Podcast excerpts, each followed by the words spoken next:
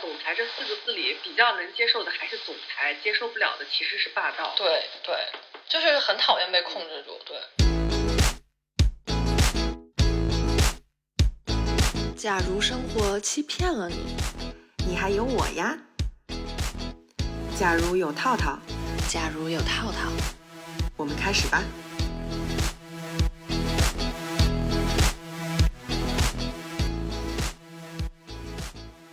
Hello，大家好。大家好。进入二零二四年了，很想知道一些故事和近况，虽然不知道我们听众都是谁。不需要问听众了。那假如在刚进入新年之后历经波折，现在正处在痛苦之中，你跟大家分享一下吧。你最近怎么样？就是经历了一个特别大的劫难。对我，我这个劫难。还不是经历乐，就是还在经历这个劫难，是经历中，经历中。我跟我的猫，我跟我的假宝宝打架吵架，结果被它咬了。哎，这个过程本身就很搞笑，就是因为它先去尿尿，偷偷尿尿被我发现了，我就说了它，骂了它。骂完他以后，我回去回我书房搞我的事情。过一会儿，我又听到那个水龙头就呼呼的一样的那种声音，我觉得不对，我家水龙头它开不开。然后过去一看，果然他又跑到餐桌上尿尿了。哇，我就好气啊！然后我就追着他骂。追着他骂，哎，你知道吗？当时其实有点懵了。发生，我这两天回想如何发生这件事，就我骂的很气嘛，然后指着他骂，然后我确实还把我拖鞋拿下来朝他丢了，但是我也都没瞄中，你知道吗？就是非常的废柴，感觉也没打中。以后我扭头走的时候，他扑过来，扑过来抓着我的那个脚，哐叽就是一口，天呐，很惨烈。就是当时我觉得就是他。咬我最惨的一次，就是之前他有时候也会发神经，突然抓我或咬我，但这一次血流的还蛮多的，就是就是会有血柱流下来，你知道吗？之前就渗出来一点儿就没了，这一次是会往下流。我先要打断一下你这个故事，就稍微插入一个评评语，就是在你刚刚讲你跟他打架呀什么这个过程中，你骂他呀，然后就是反正这个过程。我都觉得很不可思议，就是你怎么可以跟一个猫进入这种好像两只动物一样的世界？你能明白吗？就是在我的心目中，我的罗宝宝不管做任何事情，我都有一种我是人。它是猫，所以呢，就是我跟它沟通的时候，不是用那种我也成了猫，然后跟它打一架这样的方法。但是在你的形容里，我就觉得你疯了，就是你好像也是一只猫，你不是它的妈妈，你像它的姐姐，你们俩像那种争宠的姐弟，在家里打了起来，就是这种感觉。假如第一次给我讲这件事，我就觉得特别的可笑、不可思议。他说他跟他的猫打了一架，他的猫咬了他。我在想。人要怎么和他的猫打架？就是 I I can't imagine that，我我没有办法幻想出那个画面。你是跟他就是匍匐在地上扭打在一起，还是怎么样？当然不是啊，就是站在那里把拖鞋拽下来，然后丢他呀。对你哦，原来你是用人类打架的方式在打架。对，那我可能在我心里他不是猫，是个人。我不觉得我是猫。哦，打宝宝回回击你的方式就是传统的猫的打架方式，它也不会丢鞋子，它就会咬你。我我们俩各自在各自的赛道里去那个攻击对方。对，你这个话我妈也会这样讲。我妈说它就是个猫，你为什么 非要跟它过不去？然后我真的发现我是不我。我就是过不去，我是觉得它就是个猫，它是你的孩子，我是这样觉得，就是你是妈妈，你怎么能对你的孩子这样？就是我没有办法那样对我的小孩，如果小孩发疯或者做这种事情，我恨死他的时候，我我觉得我也不会去那样子攻击他，就我不会跟小孩打架，我始终还是有一种成年人的感觉。我觉得猫是 teenager，而我是 adult，是这个意思。那那你要怎么管教它呢？我用爱来管教它。那比如说它一直在尿，然后你怎么用爱去管教它呢？我的猫以以前狂尿之后，我就把它嘎了嘛，它就不尿了。不是，那咱俩有什么区别呀？啊，但是它绝育了呀！你的猫为什么绝育之后还会乱尿？很奇怪。不是我的猫没有绝育，就是这个就已经成。That makes sense a lot. 这这个成了一个死循环，你知道吗？就是因为它先天性品种猫，它先天性的肾衰，然后所有医生都拒绝给它做那个绝育，因为他们担心做了绝育手术里以后，它会那个尿什么尿路闭合呀，它会尿不出尿来，然后所以呢。他这么多年，他就一直逍遥自在的画地盘，你知道吧？我就对此束手无策。但是他之前，他只是说会偷偷摸摸的在哪里就是尿一泡尿，然后你最好不要发现。然后呢，你发现了，也就是发现那里。他最近就发展成，你发现我尿尿是吧？然后你还骂我是吧？我再尿一泡给你看，就是让我很气愤，你知道吗？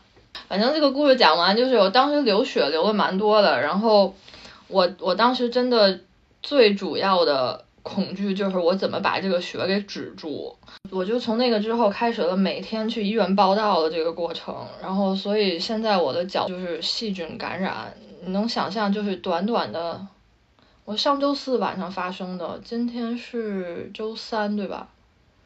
短短的一周之内。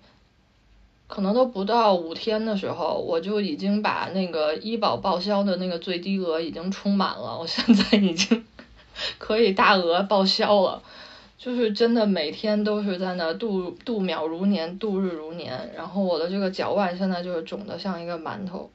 就是听假如说的，觉得他伤得很重，确实很重，而且我非常震惊，很重。攻击他的居然是我印象中一个。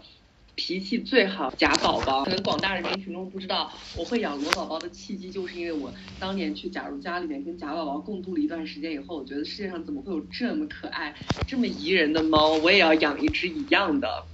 然后我就回来找了一只，虽然跟假宝宝完全不一样，但是我现在觉得罗宝宝挺让我省心的。我大胆猜测，我觉得假如的假宝宝之所以这么反常攻击它什么的，就是因为假如这一年间就是频繁的不着家。然后呢，让你的猫应激了，它开始出现了一些就是寻求你关注的这些动作，包括你刚刚训过它尿，它就故意再尿，就是有一种嗯，你终于看到我骂我了，再骂骂我的那种感觉，它就故意惹你，然后引起你的注意，包括很很用劲儿的咬你啊，就是我就觉得很反常，做一些很反常的事，因为凭我对你家宝宝的印象，我记得它是一个。喜欢求抱抱的那种猫，就是喜欢人抱着它，喜欢人搂着它，就特别对人类需求很高的那种。人类宝宝里叫高需求宝宝，看他们家宝宝就是。对。然后就是一个高需求婴儿，嗯。是。这样比起来，我们家罗宝宝处在那种非常冷峻和高需求之间，它在一个非常好的区间里面，就是它喜欢人，但是又不跟人挨着。它是这样一种猫，然后你可以折磨我，然后你要是特别厉害，你也可以强制压迫我，我不会反抗。但是你想让我主动去抱着你，我不做啊。罗宝宝是这样一个猫，在一个区间之内，就是又独立又 friendly，刚好就我觉得他不是 friend，他肯定是怂，就是他无力反抗，他就不反抗。就是很像我喜欢的那种男的，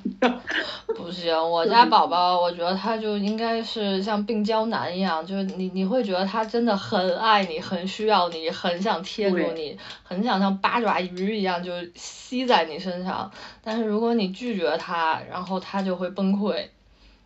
狠狠报复，伸出利爪。对，我在住你家的时候，从来没有见过他发疯的这个样子，我只见过他就是。做一个高需求 needy baby 的样子，就觉得它特可爱。我就想说，人间怎么会有这样的猫？于是我一年之后就养了自己的猫，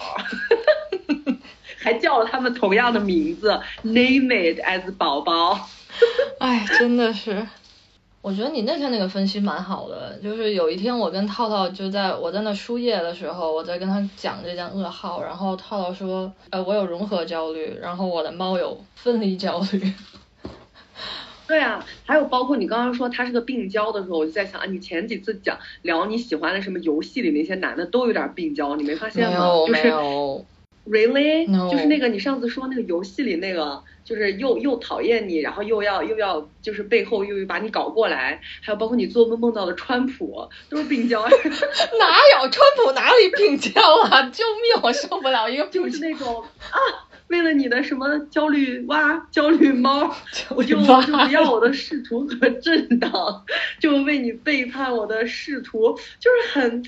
我也不知道，就我在我理解里，他们都是病娇，你知道吗？No no no no，我我觉得我一直不是病娇爱好者啊，我我觉得我能接受那种就是好像很高智商，然后跟你在一起一直斗斗法猫鼠斗一样那种的那个势均力敌的那种恋爱。然后呢，川普那个我实在不知道在干嘛。然后这个你说的病娇男，我是这个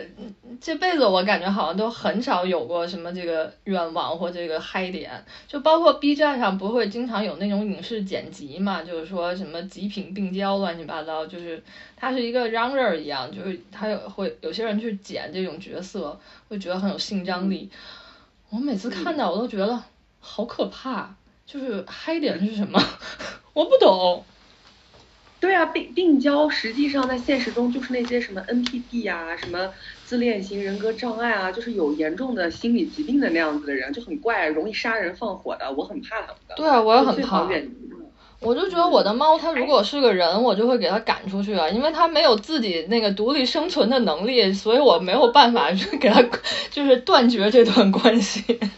你看，这可能就是你最不擅长什么就来什么。你有融合焦虑，你的猫就有分离焦虑。嗯就是你明明不能让一个人侵入你太多，你的猫要侵占你的全部，然后就因为你没有把全部给它，它就反常了，它就应激了，它就分离焦虑了。我真的觉得你猫最近这些反反常常的这些做法，绝对它的心情不是很好，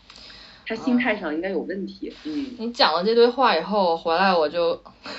你可能又要笑了。我好好跟他谈了一下，当然我好了吗？我好好跟他谈一下，就是我好好的跟他讲了一通话，我也不知道他听懂了还是没听懂，他也不能跟我谈，但是然后我就原谅他了。我们俩现在好像看起来关系还不错，比较融洽。经常我跟假如录播课的时候，他的假宝宝就在他的腿上躺着，然后偶尔假如会啊这样尖叫一声，就是就是假宝宝在不知道躺着躺着突然就攻击他一下，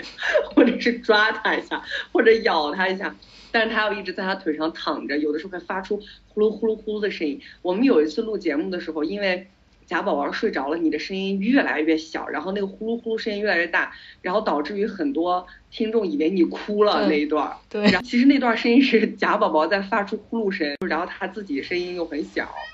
来了，他现在来了，来了，嗯说着说着就来了。来吧。我真的特别喜欢假宝宝，就是我特别喜欢这种高需求的猫，就是很 needy 的这种。那你喜欢我当年病娇男？我不喜欢病娇男，我喜欢娇猫。啊，我喜欢病娇，哎，他不用病，他就娇就可以了，我就喜欢娇猫，可以吗？对，病就不要了，他不要病，嗯。但是我又在想，如果你的假宝宝是跟我的话，很有可能我们之间的互动也跟你们之间的互动也不一样，对，会变的。因为就是我我对猫的这个态度可能跟你对猫不一样，我始终觉得你对猫不是一个妈妈的角色，就是你本身非常不愿意做妈妈，可能你就不想做妈妈，你可能更是猫的朋友或者是猫猫的姐姐。为什么还带儿化音？猫儿的姐姐。猫的姐姐，我觉得你像它的姐姐，你不像他妈。嗯，你知道吗？你说这个话，想起很多年，就上一次你回北京，你住我家，就是我跟你一起住那段时间，你有一天突然问我一个特别奇怪的问题，我都觉得，就这种问题怎么能从人的脑袋里蹦出来？你说你会跟你的猫结婚吗？我说啊，我有问过这种问题吗？我都想不到。你真的问过？然后我记得，我不知道，我我有点记不清，你是早上要出门之前问的，还是你晚上就是要睡觉前问的？反正你就没头没没脑的问了这么一句，然后你就干嘛去了？然后留我自己在那儿愣了半天。哦，可能是因为我当时想探究一下你喜欢的男人类型，然后就利用我了解的这个猫的性格来揣摩一下啊，你喜不喜欢这种性格的男的？啊因为我当时觉得，我当时觉得贾宝宝是一个特别温柔、特别可爱、特别 friendly，特别就是喜欢跟人腻腻歪的猫，所以我就想，如果一个男的这样，你喜不喜欢？我可能是这个意思。哦，OK，不喜欢。嗯，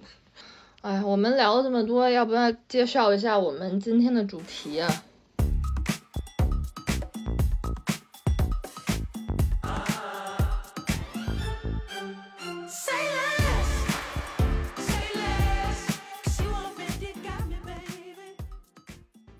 今天的主题霸道总裁啊，嗯，你说会不会有猫是霸道总裁的性格？你那霸道总裁猫是怎么样呀？我觉得霸道总裁好像是跟权力联系到一起的，怎么怎么？对，就是那种被猫踩在头上的那种人，他就养的猫可能就是霸道总裁，就是他们家猫也不爱他，然后又凶，然后吃的还要特别好那种，你你要伺候着他那样子。啊，就是你，就是很多人不是特别喜欢做他的猫的奴婢嘛，然后他的猫跟他也不咋亲，就可能那种猫是不是可以用霸道总裁来形容一下？哎，你要说这样说的话，我其实一开始养猫的初衷，我就想就是我就想养个霸道总裁猫，天哪！对，你知道怎样？就是我去我同学家玩儿，然后当时他在那个奥呃不是在那个芬兰，然后那个他家猫就是永远床底下不出来，我都他要不告诉我他养了个猫，我就不知道养了个猫。然后呢，那个时候他他只要一过圣诞节回老家乱七八糟的，他就把猫托付给我，因为这个猫它基本就是不会对我的生活造成任何影响。我对它有些好奇，但也不多，然后我就每次都帮它看。结果后面那个猫特别喜欢我，就是我一开始的初衷是，我就只想家里有一个东西，然后呢，我知道它在哪儿，然后就 OK 了。然后它最好也不要天天像我的宝宝一样，就是必须长在我的腿上。我只要把它那个水凉，然后还有它的猫砂处理好就 OK 了。然后结果后面他的猫就是那种，我一回家就也会跳过来。我觉得就因为我太冷漠了，所以导致这些猫都开始觉得你就是女人，你居然对我没有任何兴趣，你知道吗？哎呦，你的假宝宝就是就是我当时想养猫的原因。你看，人人都是渴望着 dreaming 的那个部分，但是人人都得不到他的梦。就是你当年给你朋友养他的冷漠远距离猫，结果你养了一个如此高需求的宝宝，真是让人震惊。我是看上你的高需求宝宝，结果养了一个还挺独立的罗宝宝。就是罗宝宝就是那种你非要抱我，那你就抱吧。但是你想让我主动过来求抱，我是不会的。罗宝宝竟然让我觉得他非常的忍辱负重，你知道。就是那种感觉，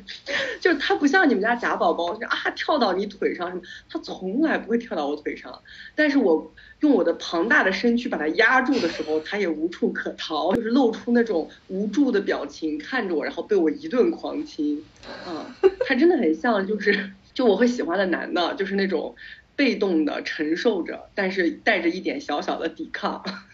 你这是什么？你就是霸总吧？听下来。哦，对，我就是。哎，说到今天的重点了，我们为什么要聊霸道总裁呢？就是因为套套，我之前跟假如已经提了无数次的，我每次想聊这个主题，就是想宣泄我的愤怒和恨意，就是我十分的在罗套套这一生中，就是十分的。仇恨霸道总裁这种人，而每当我的恨意达到了一定巅峰的时候，我就又产生了想要倾诉的欲望，就说：假如我们来录一期吧，哎，但是你们知道这个仇恨的这个情绪吧，来得快，去的也快，然后每次到录的时候吧，就没那么激情，我就不想聊了。啊，但我就觉得今天一定要聊一下，所以呢，就是。主要就想跟大家讲一下，就是我们今天如果如果听到这里啊，就大家如果对霸道总裁就是那种特迷恋、特喜欢的，那你就可以把这集关了，就不要听后面了。听完我们刚才的闲聊就可以了。后面就是讲对霸道总裁的排山倒海的咒骂。那句话点醒了我，我觉得我讨厌他们有一个原因，就是可能如果我是男的的话，我也是个霸道总裁。我也觉得。你听听你对你家猫那个描述，这这不就是你把它壁咚在那儿，然后它也认你亲吗？啊，对对对，我特喜欢干这个事情，对男人。救命啊！我不是前段时间去成都玩嘛，我跟我闺蜜一起去，然后迪巴有一天晚上就问我说：“啊，你是不是从来没有撒过娇？”嗯，我仔细想了一下，我真的没有，你知道吗？就是我老娘我在情海中沉沉浮浮战斗了这么多年。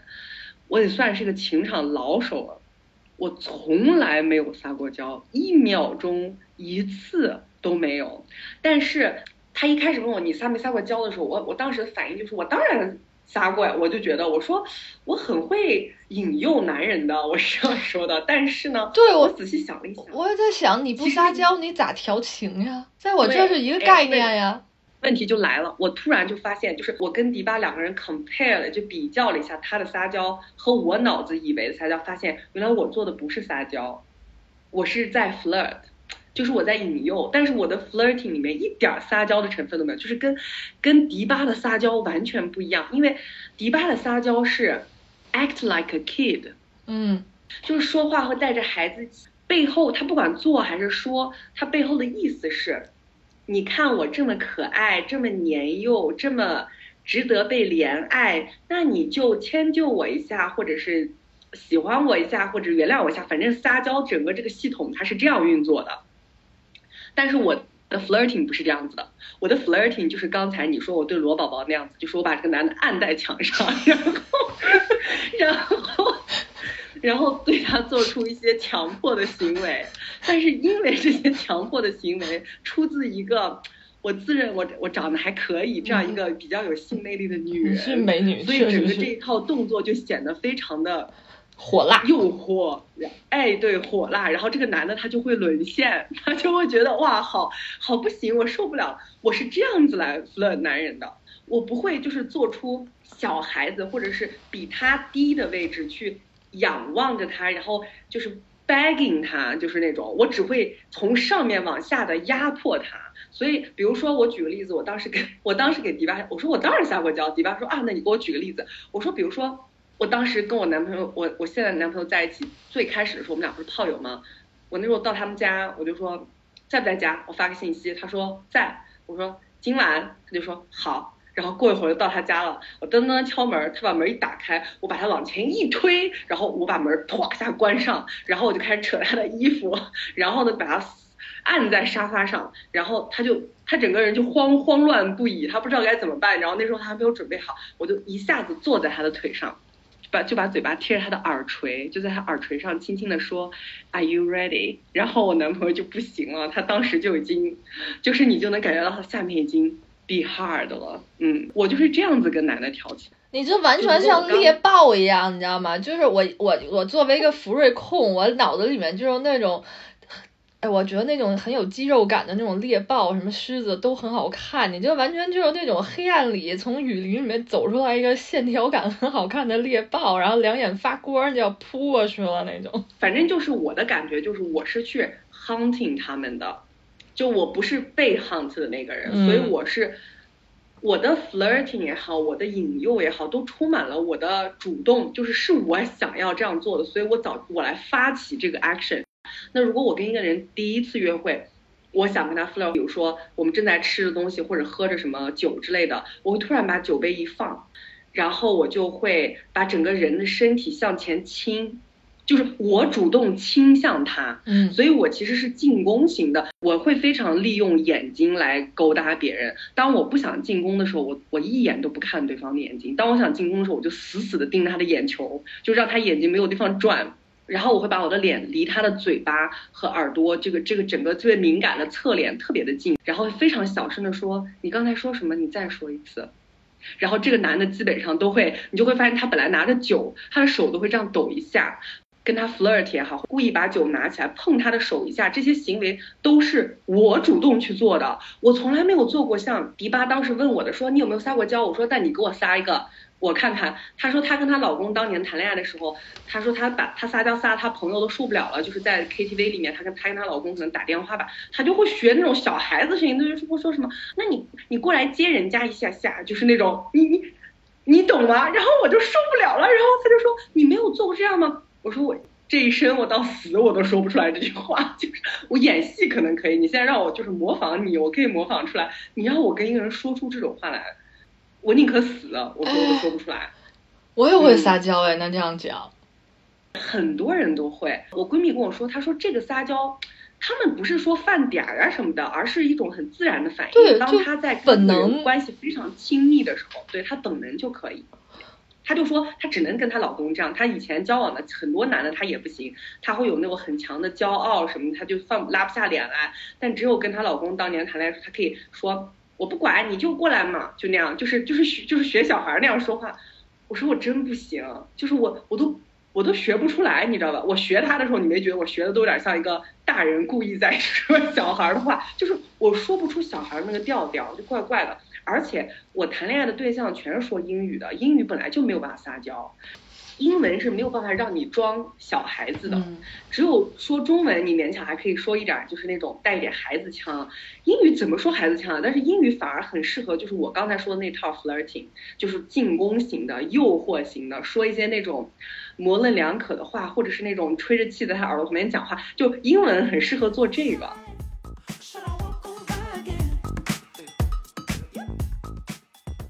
我们说的 撒娇说这么多，就是为了表明我其实如果性转一下，可能就是我最讨厌的那种人，就是因为我我对男的的这种进攻，换成男人对女人的时候，不就是传统文学意义上里面说的霸道总裁在做的事儿吗？但我之所以没有那么讨厌，你会发现，哎，让变成女的就没有那么讨厌了，你有没有感觉到？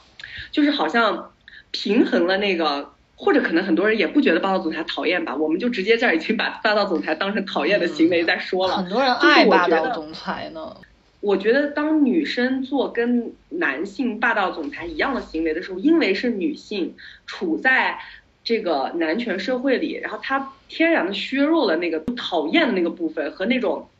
仗着权力，然后。就是你知道，霸道总裁让我非常厌烦的一点，就是那种对权力的肆意和炫耀。就是因为我在这个对我充满了偏爱的世界里面，还掌握着一点权力，哎呀，我可太了不起了的那种，我恨不得把他掐死的那种洋洋得意，放在女生身上就不会有，因为首先这个世界对女生没有偏爱。然后呢，对女生来说，去做到这样反而是一种挑战和有点难度的事情，所以我会更加欣赏啊。当然了，这么说好像有点王婆自卖自夸的意思，因为我自己本身是这样一个人。但是我的想法就是，当比如说，如果我看言情小说，我看到这个类型的女生，就是很主动的，会发起进攻的，会挑战的，会 flirting 的女生，然后我就会对她敬佩几分，就反而会把对男性霸道总裁的厌恶。转换成对女性同款的一种欣赏，嗯，我是这样子，可能就是因为我对同款女性欣赏，我才去学他们，或者反过来说，可能因为我本身是这样的一个人，我才对同性，就是对同类的人会感到欣赏，有可能 I don't know，但这是我的整个心态，嗯。嗯，我觉得这也联系到之前我们有一次聊薛宝钗吧，就是人讨厌的部分永远是自己身上有的一种部分。我们什么时候讨论过薛宝钗啊？挖野菜嘛，恋爱脑嘛。人家叫王宝钗。王宝钗。哎，真的。薛宝钗是《红楼梦》里面跟男主角做结婚那女。剪掉，剪掉，给我剪掉。文化素养极端之差。那期节目你就说成了薛宝钗，然后还被人在评论里点出来说那是王宝钗。嗯，过了这么多个月，我还是没有长进，要不你就人工帮我长进一下。我就不不不长进了，就保留吧。好吧，好吧，又要鞭尸了。那个，我觉得那一次聊的也是，我觉得大家可能难以忍受的部分，是不是都跟自己身上同质性的那一部分很相似？你比如说，你说，当你的这种嗯霸总的这种状态放在一个男性身上，我觉得他可能就成为你潜在的一种。对，也不是对抗，就是你的竞争者，你知道吗？就是一个游戏里面，你只能有一个这样的玩家，就赢家一样的感觉，然后你的那个竞争的心理就会起来。但是你比如说出现一个，嗯，像你的猫一样，我宝宝一样，就是他他他不跟你竞争，他跟完全就放弃抵抗，然后这个时候竞争不会出现，你就也会很舒服。我所以我会觉得，是不是也有一种被那个霸总威胁到的心情？有的肯定是有的。我之所以觉得我自己如此的厌恶霸总，然后又突然能感觉到，哎，我好像性转的霸总的这个感觉，其实就是因为我这个人就是山中不能容两只老虎，懂吗？说白了就是我已经是这座山的老虎了啊，不能再来一个男的要跟我争这个老虎，他要争那我就只能把他杀掉。然后我又在想。我为什么会这么讨厌霸总？我经常就是自己琢磨，难道只是因为我的性格就是很像性转版的霸总吗？但是在我成为性转版的霸总，就是我自己养成一个这样，啊，我们不要说这么复杂。其实我觉得霸总的性格就是非常的 bossy，简单来说，他就是非常霸权。你看，霸道总裁，霸道非常重要。然后我这个人非常霸道啊，我就是非常霸道。然后霸总他那个后面那个总代表着权力嘛，什么总经理也好，老总也好，代表着钱和权。那么一个霸道的权力简称是什么？霸权，这不就是我经常对自己的形容吗？就是我就是非常霸权的一个人，就是我认为权力就要掌握在我的手里，啊，然后霸总就是这样的人，所以我这么讨厌霸总，我就在想，那我自己成形成这种性格以前，我也讨厌霸总吗？还是说我是因为先讨厌了霸总这种人，我自己才形成了这样一个性格，就是为了对抗他们？因为如果我我要是长成那种。会撒娇的小女孩，那不就是成了霸总的羊入虎口的小白兔了吗？就迎合了他，就是我为了不长成迎合他的人，我就长成跟他一样的人来跟他竞争。我觉得还是像你上次说的吧，你有一次讲说你小时候在那个寄宿学校成长的经历，我觉得你就是大家会生出各种各样不一样的那种生存策略，那你的策略是直接去竞争，那可能有有些人的策略就是。我记得我们评论区好像有人讲，他就他也缴械投降了，他就不争不抢了。那可能他这样人就会被你就是带上成为你的队友，但也有些人的那个策略，他可能就是他变成一个蔫坏的人了，墙头草之类，哪边有好处他就加入哪队这种。我觉得这个可能还是更多的先从童年的那个经历相关，然后你小时候应该不会说脑子里有一个。霸总的画像，然后你说啊，我好讨厌他，所以我要成为另外一个样子，或者说我要去打败这个霸总。我觉得可能还是童年的那个成长经历影响更大。嗯，那你你呢？就是你对霸总是什么想法？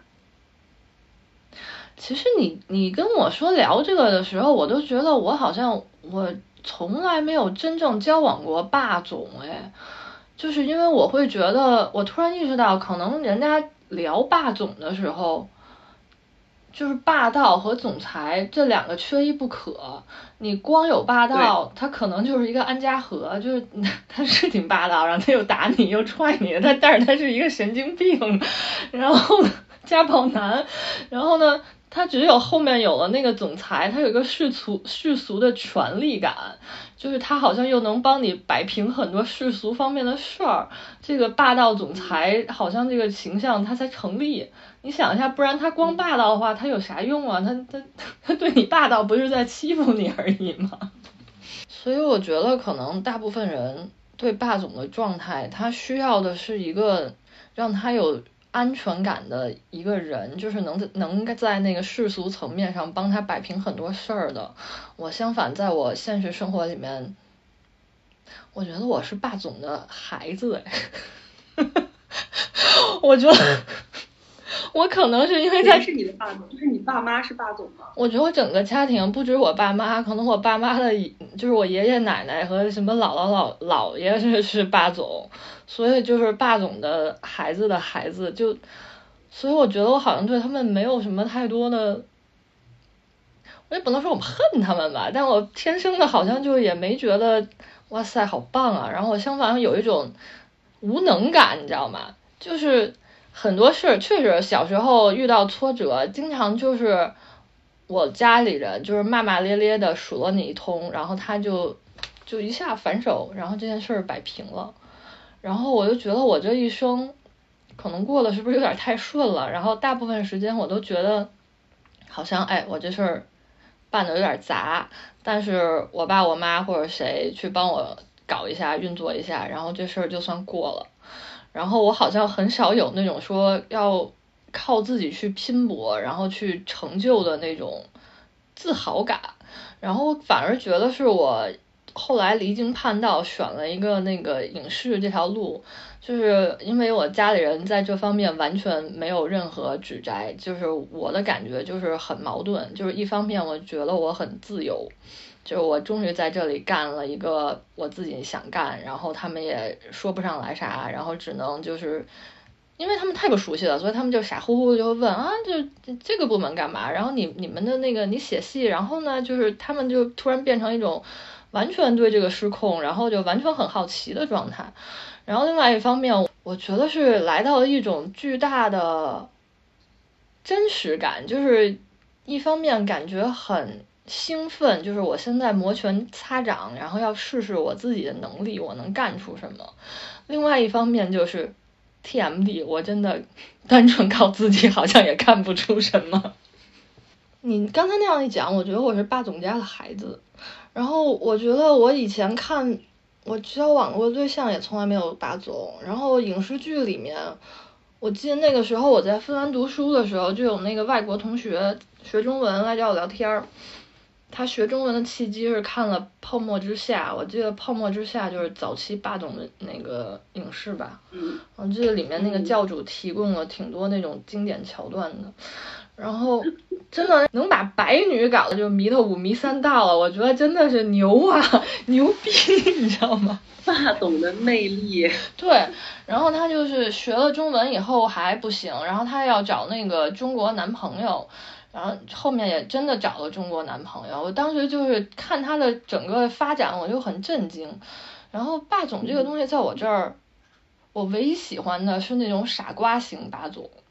就是最开始的道明寺，然后浪漫满屋里面那个 Rain 那个角色，就他们俩也霸道，然后也是一个是巨星，一个是家里很有钱，这这俩人都是傻子，程度都不太高啊，对，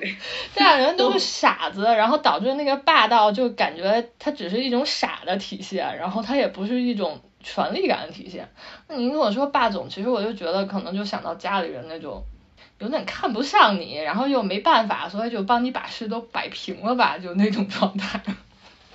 哎，你这样讲的话，其实就解释了为什么你融合焦虑啊，因为霸总强烈的侵占了你的人生，然后使得你逃跑了呀。所以你看，你后来的事业也选了一个你没有权利能够帮我和控制我的地方，那我就我就终于可以自由了，所以你才跑去找了一个影视行业，然后他们的这个霸总的家人家人的这个权利侵占不了了。嗯，你就是被强烈的侵占过之后形成的融合焦虑，你才会跑。我有我那天我去成都跟我闺蜜聊融合焦虑的时候，聊到发现我另外一个闺蜜跟你一模一样，就是那个王子同学，哦，对她也是融合焦虑，她特别严重，她可能比你还严重。然后我发现了一个她身上的特点，可能你也有，但是可能你没有她那么严重，就是她是被她母亲。就是强力操控的一生。她小的时候说她自己是妈宝女，嗯，当她现在已经三十多岁、三十多岁奔四的年纪了，她开始进入一种反抗了。就是我记得特别清楚，十六七岁的时候，当时我们说他妈妈的什么决定啊，我说这个你要听你妈说，他就说对啊，我妈妈永远是正确，我妈妈是对的，这样他是不允许我们反抗他妈妈说的话的。但是在三十多岁的时候，当比如说我聊天的时候会说啊，王子的话那肯定听他妈的嘛，王子就会露出那种哼。冷笑一声，就开始瞧不上他妈的 order 了。但是呢，他已经跟他妈妈共生了太多年了，所以他的融合焦虑体现在他小的时候特别难以亲近，然后就是想走进他的心实在太难太难了。我现在明白为什么，因为他妈妈已经把他侵占的，就是他没有余力让别人进去了。就是小的时候，他现在慢慢的，他因为自己的亲密关系啊，然后包括他长大，然后他也是非常坚定的丁克。哦，原因就是他觉得他身体里有一个小孩，他没有他养不好那个小孩，他就不可能去养别人，跟你当年说的话一模一样。你说因为你觉得你你心里有个熊孩子，嗯，这件事情在你跟猫打架的时候我也感觉到了，所以我才说你跟猫的关系都不让我觉得你像一个妈妈，哪怕你花钱养它，就你没有办法变成养育者，因为你还是一个孩子。王子他就是这样说，他就是他坚决不能生小孩，因为他。他帮，比如说我们一起带迪巴的小孩嘛，就是我们另外一个闺蜜的小孩。我是纯粹的单纯喜欢小孩，王子是因为这是迪巴的小孩，他才勉强勉强带一下。但是在带小孩的过程中，就会发现，王子就是什么都要操心，就是他什么都担心。他就知道说，如果有一天他生了孩子，他就会成为像他妈一样的妈。就是他会事无巨细的侵占这个小孩，而这是他非常厌恶的，所以他坚决不会再生一个小孩重演这件事情了，因为他控制不住的想侵占这个小孩，就包括迪巴小孩坐那，迪巴是心特别大那种嘛，他什么都不管，他是那种自由与爱养孩子的人，王子就超担心，王子说这这不行吧？这个你快点啊，怎么怎么样？他就他就觉得迪巴这样不行，这孩子会出问题的，就他特别焦虑。他养猫也是，他特别焦虑。我发现他们这种人啊，就是可能你们这融合融合焦虑的人，内心是非常难以让别人走得很近的。但是但凡谁走进去了，你就会特别的牵挂这个人，就是特别的。Caring 他，然后就要就要就要关心着他，不能让他就是就担心他要死怎么办？但这种人很少，所以就因为你知道他会消耗很大的能量，所以你只允许特别少的人成为这样的人，就是很难很难才能成为。我就发现王子是这种打入他的内心太难了，但是因为我们这么多年的交情，慢慢的其实我也在他心中占有一席之地了。当我在他心中占有一席之地，我王子就会屈尊，就是为我做很多他这一生都不会做的事情。就他不会对任何人做，但是他为我也会做一下。比如说苦口婆心的来给我分析我的恋爱啊这种事情，他一辈子都不跟任何人做，你知道，他根本就不 care。而且就他跟我的恋爱观是完全不一样，他是坚持一生一世一双人的那种人，你知道，他是非常 traditional 的女生，他绝对不可能像我这样，就是跟这么多人约会什么的。但是就是这样子的，他跟我的观念如此之不一样。在我遇到比如说。重大挫折，或者是我的恋爱遇到瓶颈的时候，他给我写很长的小作文，来跟我讲一些就是那种很知心的那种话。我看到那个东西，我就知道，就是我应该是在他心中是有一席之地的，你知道吧？嗯。就是他是对我是有操心的，然后这份操心就让我意识到，其实我已经进入他的心了。而像王子这种人，一旦进入他的心，就是一辈子的事情，他就是会。永远的、远远的，就是 care 着你，他的他的善良还有他的爱意就体现在这儿。他这一生只允许，假如说五个人进入他的内心啊，那这五个人就是他这一辈子照定了，就是这样子的啊。但是这五个人以外的人，就是很难很难走到他的心里面去，他就会显得非常的冷漠。他是一个这样子的人。这个感觉我曾经也觉得你身上是有的。你记不记得我给听众说，我说你们要是想麻烦人，你们就去麻烦假如，因为你们一旦麻烦成功了，假如就会对你们牵挂不已。想麻烦我是不可能的。我是那种跟谁都 friendly，但是我没有真心的 care 过，你知道吧？就是我的心是很大的，我可以 care 全世界的同时，我全世界我都不 care。但是王子这种人是谁都不 care，就他他显得非常的冷酷、冷漠，然后远，但是。但凡被他 care 的人，那就是要被他 care 从头到脚，从生到死，一生就在他的关照之中啊！就是因为他的付出要那么巨大，所以他就不允许有太多人得到他的付出。我觉得他的逻辑就是这样子的。然后我在好几个，就是自从你给我讲了融合焦虑之后，我发现好几个有共同特征的人身上都有这样的特质，只不过是有的人的这个特质特别强，有的人就浅一点，有的人再浅一点。这个完全取决于他小的时候被侵占了多少。就是他这个爸妈的这个 controlling，这个霸总的程度有多高？就是如果特别特别严重的话，那这个小孩就会变得特别严重。王子是我认识的最严重的融合焦虑，就是我真的小的时候都不知道为什么他性格这么怪。哎，那你们怎么成为朋友的？他小时候那么怪的话，就是靠迪巴呀。那迪巴跟迪巴，我跟王哦，迪巴跟他特别好，迪巴跟我也特别好。迪巴是一个典型的安全型人格，所以他就可以 handle 王子，他也可以 handle 我。我也是在跟迪巴聊融合教育、聊王子的时候，迪巴就说了句，他就说如果没有我的话，就是光你这个性格，就我也自己这样感觉到的。我就说王子跟我绝对成不了朋友，因为我其实是他非常恐惧的那种人。但是你说我让他恐惧吧，同时我又让他感到熟悉。我是谁呢？我就是他妈妈。他妈妈是谁呢？他妈妈就是霸总。我是谁呢？我也是霸总。而霸总恨谁呢？霸总恨霸总。霸总恨男霸总。女霸总恨男霸总，就是罗套套恨谁？恨男霸总，恨的要死，就是太讨厌了，就是那种发自丹田的厌恶。我等会儿给你们讲我为什么会如此厌恶他们。就王子，首先他是不会允许我进了他的世界的，是要躲开我这种人的。就像你记不记得最开始你跟我交往的时候，你有时候也会觉得啊，套套是不是特别 pushy，特别的，特别的强势？就是包括我男朋友跟我在一起的时候，他没有你们那么严重，他有一点点，他也会觉得我怎么那么侵入，但是就靠我不断的侵入，我就把他攻下了，你知道吧？就把他强制抓住，然后硬是把他攻住。但是这种人呢，就是一旦被侵入了以后，他就脱不掉你了啊。你这番话换成一个男的讲就很可怕，你知道吗？一旦把他亲的话，他就脱不掉你。从我发现了心理学这个有趣的事情以后，我就发现那真的是百试不爽。就是女生们在这里插一插入一句，如果你们还对 dating 这个事感兴趣的话，你们去学一点 psychology，然后把它运用在里面。我跟你们说啊，真的是这个世界上什么魔术呀、占卜呀都是没用的，只有心理是。你这涉嫌操控啊！我退出这一段了。真的。精神操控是一定有用的，我跟你讲，虽然这么说非常政治不正确，它 works，因为它是科学。我在这件事上置置身事外啊，这个仅代表套套的态度啊。Anyway，我是一直靠这些 psychology 的东西去 dating 的，然后所以才无往不胜。你好邪恶呀你！我真的啊，Anyway，就是我们说回来，我这种霸总的性格，我们又聊了，那为什么迪巴会喜欢我呢？迪巴其实是喜欢霸总这种性格的人的，不管男的还是女的。那他爸妈是吗？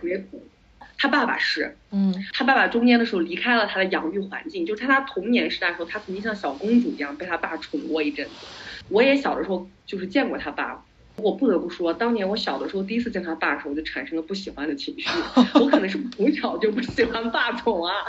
你是什么霸总探测器吗？真的就是这种我不喜欢的男的，当我长大了回头一看，全是霸总。你知道那种霸总是有什么特点啊？就是他们都长相在社会中是俊秀这类的，就是绝对不是丑人啊，不会有人在长形象上面攻击他们，一定都是蛮有钱、蛮有权的人。然后呢，这这类型男的的这个行为方式就是非常的霸道，非常的 controlling，就是感觉哦，今天这个局我我弄了，就是这这一这一场事件。我发起了，我搞定了，都听我的啊！你们这些人啊，都是我这个局势里面的配角，就是我把你们赛斯到一起来演一出我导的戏，就是这样子的一个人。嗯，我就发现，当我长大去回望我童年时代经历过的每一个我厌恶的成年男人，全是这样子的性格。而这样的人是什么人？他就是霸总，他们既霸道又总裁。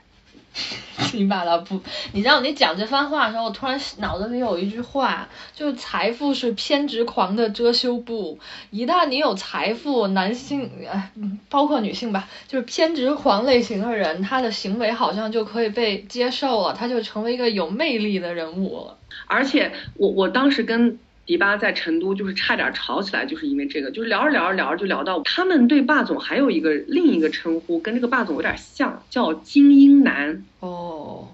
现在很多人其实会把精英男单拎出来说，但是呢，在聊的过程中，我发现我对精英男的厌恶和对霸总是一样的，就是我觉得精英男和霸总其实是同一类型人，只不过霸总是那种霸总。对，或者是说霸总是言情小说里面的略夸张的说法，现实生活中可能更多的还是精英男多一点，因为你不可能所有人都是总裁吧，哪有这么多公司让你开，对不对？就那么几个，一个公司有一个总裁或者几个，对吧？你数量不够，那为了广大人民群众在生活中形容的话，他就更容易遇到的其实是精英男，他们是同一个类型的、同一个特质的人。嘛，然后就说起迪巴，就说啊，其实我挺喜欢他们的之类的。然后包括以前，我记得那时候我回回乌鲁木齐遇到王子，就我们三个人在一起说，王子也会表达出对精英男的一种，虽然他们俩的对象都不是精英男，嗯，王子的对象不是也是什么学霸吗？什么乱七八糟，我记得。对，但是那个男的的性格非常的温和、谦逊、柔软，一点都不霸道，所以他就不具备这个，他只是个总，但他不霸道。哦，所以就是精英男不是他的社会地位和成就，而是还还得带点别的才行，是吗？对呀，所以为什么说霸总和精英男划等号，他还得有霸在里边儿。得有霸在里，他得有点那种 controlling 和那种 showing off，因为我有这个权利，我有这份成就，所以我要让你知道，否则的话不知道也可以的话，就不需要叫精英男，就叫男就好了。为什么要叫精英男呢？想到一个人去形容他的时候，你会因为这个人的性格而对他的概念是完全不一样的。比如说为什么我想到迪巴的爸，我就一立刻就想到是个霸总，就是那种我我只见过他爸一次，小的时候他请我们俩吃饭。我当时就觉得非常的不舒服，语气字里行间透露着一种炫耀，一种我很厉害，就是他每一句话背后好像都凑着我很厉害，你们要听我的。然后呢，王子的老公不是这种性格啊，虽然他很厉害，就是他的厉害是得我想一下说，哦，其实他挺会赚钱的，然后挺聪明的，但是你跟他相处的时候是完全感觉不到他是这样人的，他非常的 humble，不太爱讲话，而且我们是高中同学，我想到他就是想到一个就可笑的男的，就挺好玩的男的，就是就这种就。觉得他，而且他性格就是在我印象中就是被王子骂的狗血淋头。王子比如说跟他开车，嫌他开车不够好，哇，骂的我当时都觉得王子一点都不爱他。因为这个男的当年追王子追了很久嘛，就是他们俩的关系，这个男的像一个个卑微的小孩，就他是那个 begging 的那一方，所以你这种人怎怎么会像霸总呢？你想象他没有任何权力的彰显，没有任何霸道的感觉，他没有任何就是我要站在你头上把你踩在脚底下那种感觉，完全没有。总之，王子的老公跟霸总一点。关系都没有，就是非常之遥远啊。然后迪巴的老公也不是霸总，也是一个憨厚的一个，反正就性格比较那个。他们俩的关系也是迪巴站在高位，他们俩都没有跟霸总终成眷属吧？但是他们俩都对金英男和霸总就是有非常高的评价，就是 positive 的评价。就他们俩是非常接受这个价值观的，就是他们觉得霸总金英男就是值得。呃，附加在他们身上的那些赞美呀、高看一眼呀，那些 successful 后面背后的那些成就，就值得他们那样子啊。他们就是很享受那种霸总掌控全局，他们在里面被霸总照拂的那种感觉。所以呢，我经常会因为跟他们喜欢不到一起，或者是他们表现出那种对那样子的人的喜欢，而我极端的厌恶，我就跟他们吵起来。就到也不至于说最后就吵起来了那种吵起来吧，打引号就是会 debate 两句之后发现三个人发现我们两边就是观念完全不合，就是话不投机半句多，这个话题就不聊了。嗯，但是我觉得我们彼此都非常的清楚，在这一点上，我们对霸总的理解，这种人的背后成因，以及他成因背后所代表的那些黑暗的那些东西的。醒悟度是完全不一样的，就我感觉他们好像很接受这一套男权社会下这种霸权的规则，而我其实骨子里是不接受，就是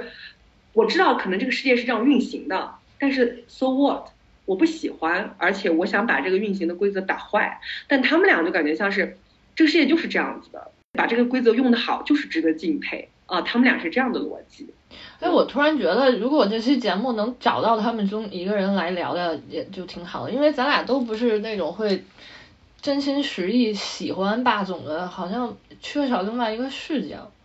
不是，我是那王子是，我觉得以他的听你的描述，他应该是不会喜欢霸总男的呀。那听起来他还挺喜欢的。我觉得他不会跟霸总男谈恋爱、结婚，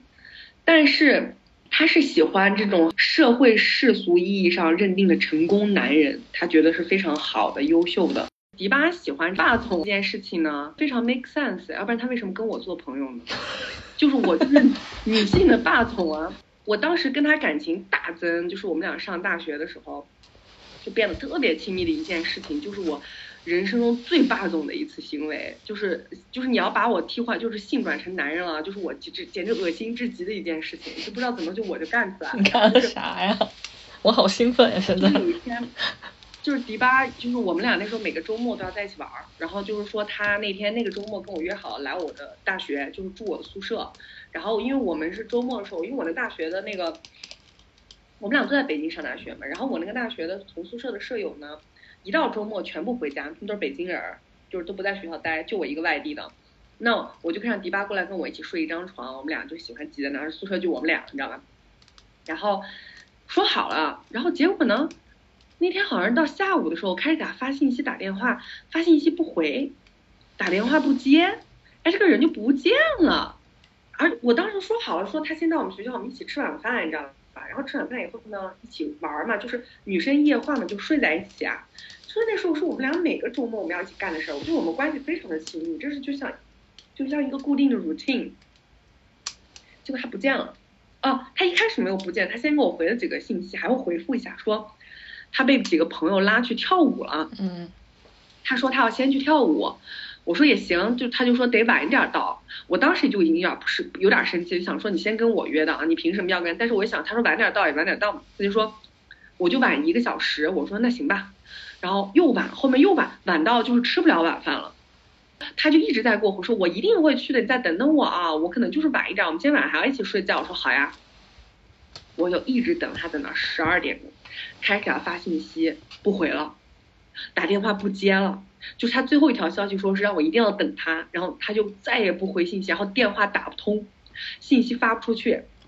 把我气的，就是因为我记得我前几条信息已经开始就是非常生气了，我就说你要不然就来，你要不然就再别来，我就说他还是说我一定会来的，好，我就等他，我等到十二点一点我都不睡觉，一直等，我等到最后困的不行了。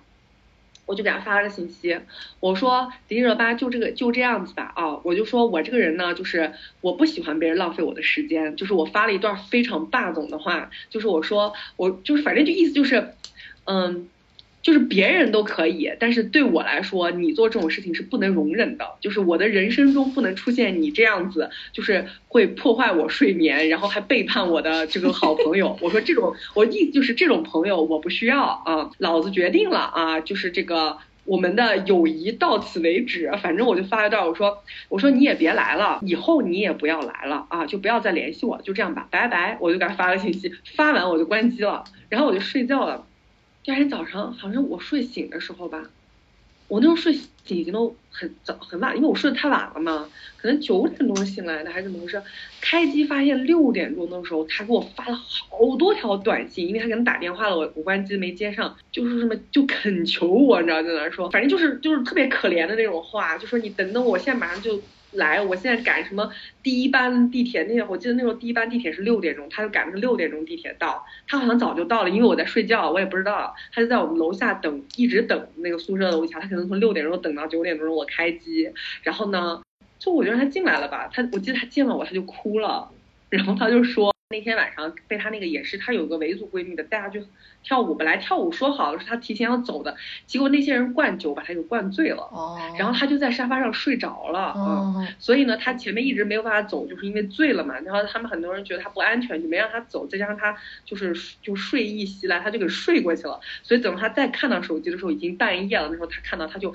她本来想立刻来的就来不了了，没有车，所以她就赶着六点钟，她从那个她从那个地方就赶着六点钟的火车，好像是从。工体吧，直接到我当时学校特别远，在郊区，他就一路坐过来了，大半夜坐，其实他也挺不容易的，然后又很不安全，而且当时就是他是冒着身体的不适和危险，所以那是他那群朋友太坏了，就是那群那群朋友当时就是觉得不想让他走，你知道吧？就就拼命的给他喝酒，然后没想到他他也没有想到他 mix 了酒精以后给喝醉了。然后我当时就特别愤怒，我愤怒于就是，哎，你是我的朋友哎，你是我的闺蜜，不是他们的闺蜜，你怎么能在就是在这个排序里面把我放在他们之后？这件事情是不可原谅的，你知道吧？就是有一种霸总的权威被严重的挑战了，这个结果就是你给我滚，就是我们俩的友谊到此。结束，我说的特别狠，我当时就说，我说你再也不要来，以后也永远不用来。然后我说我这个人，因为因为他太了解我了，我要跟一个人绝交，那是真真正的绝交。就像我跟一个男的分手，这个男的从我的世界里面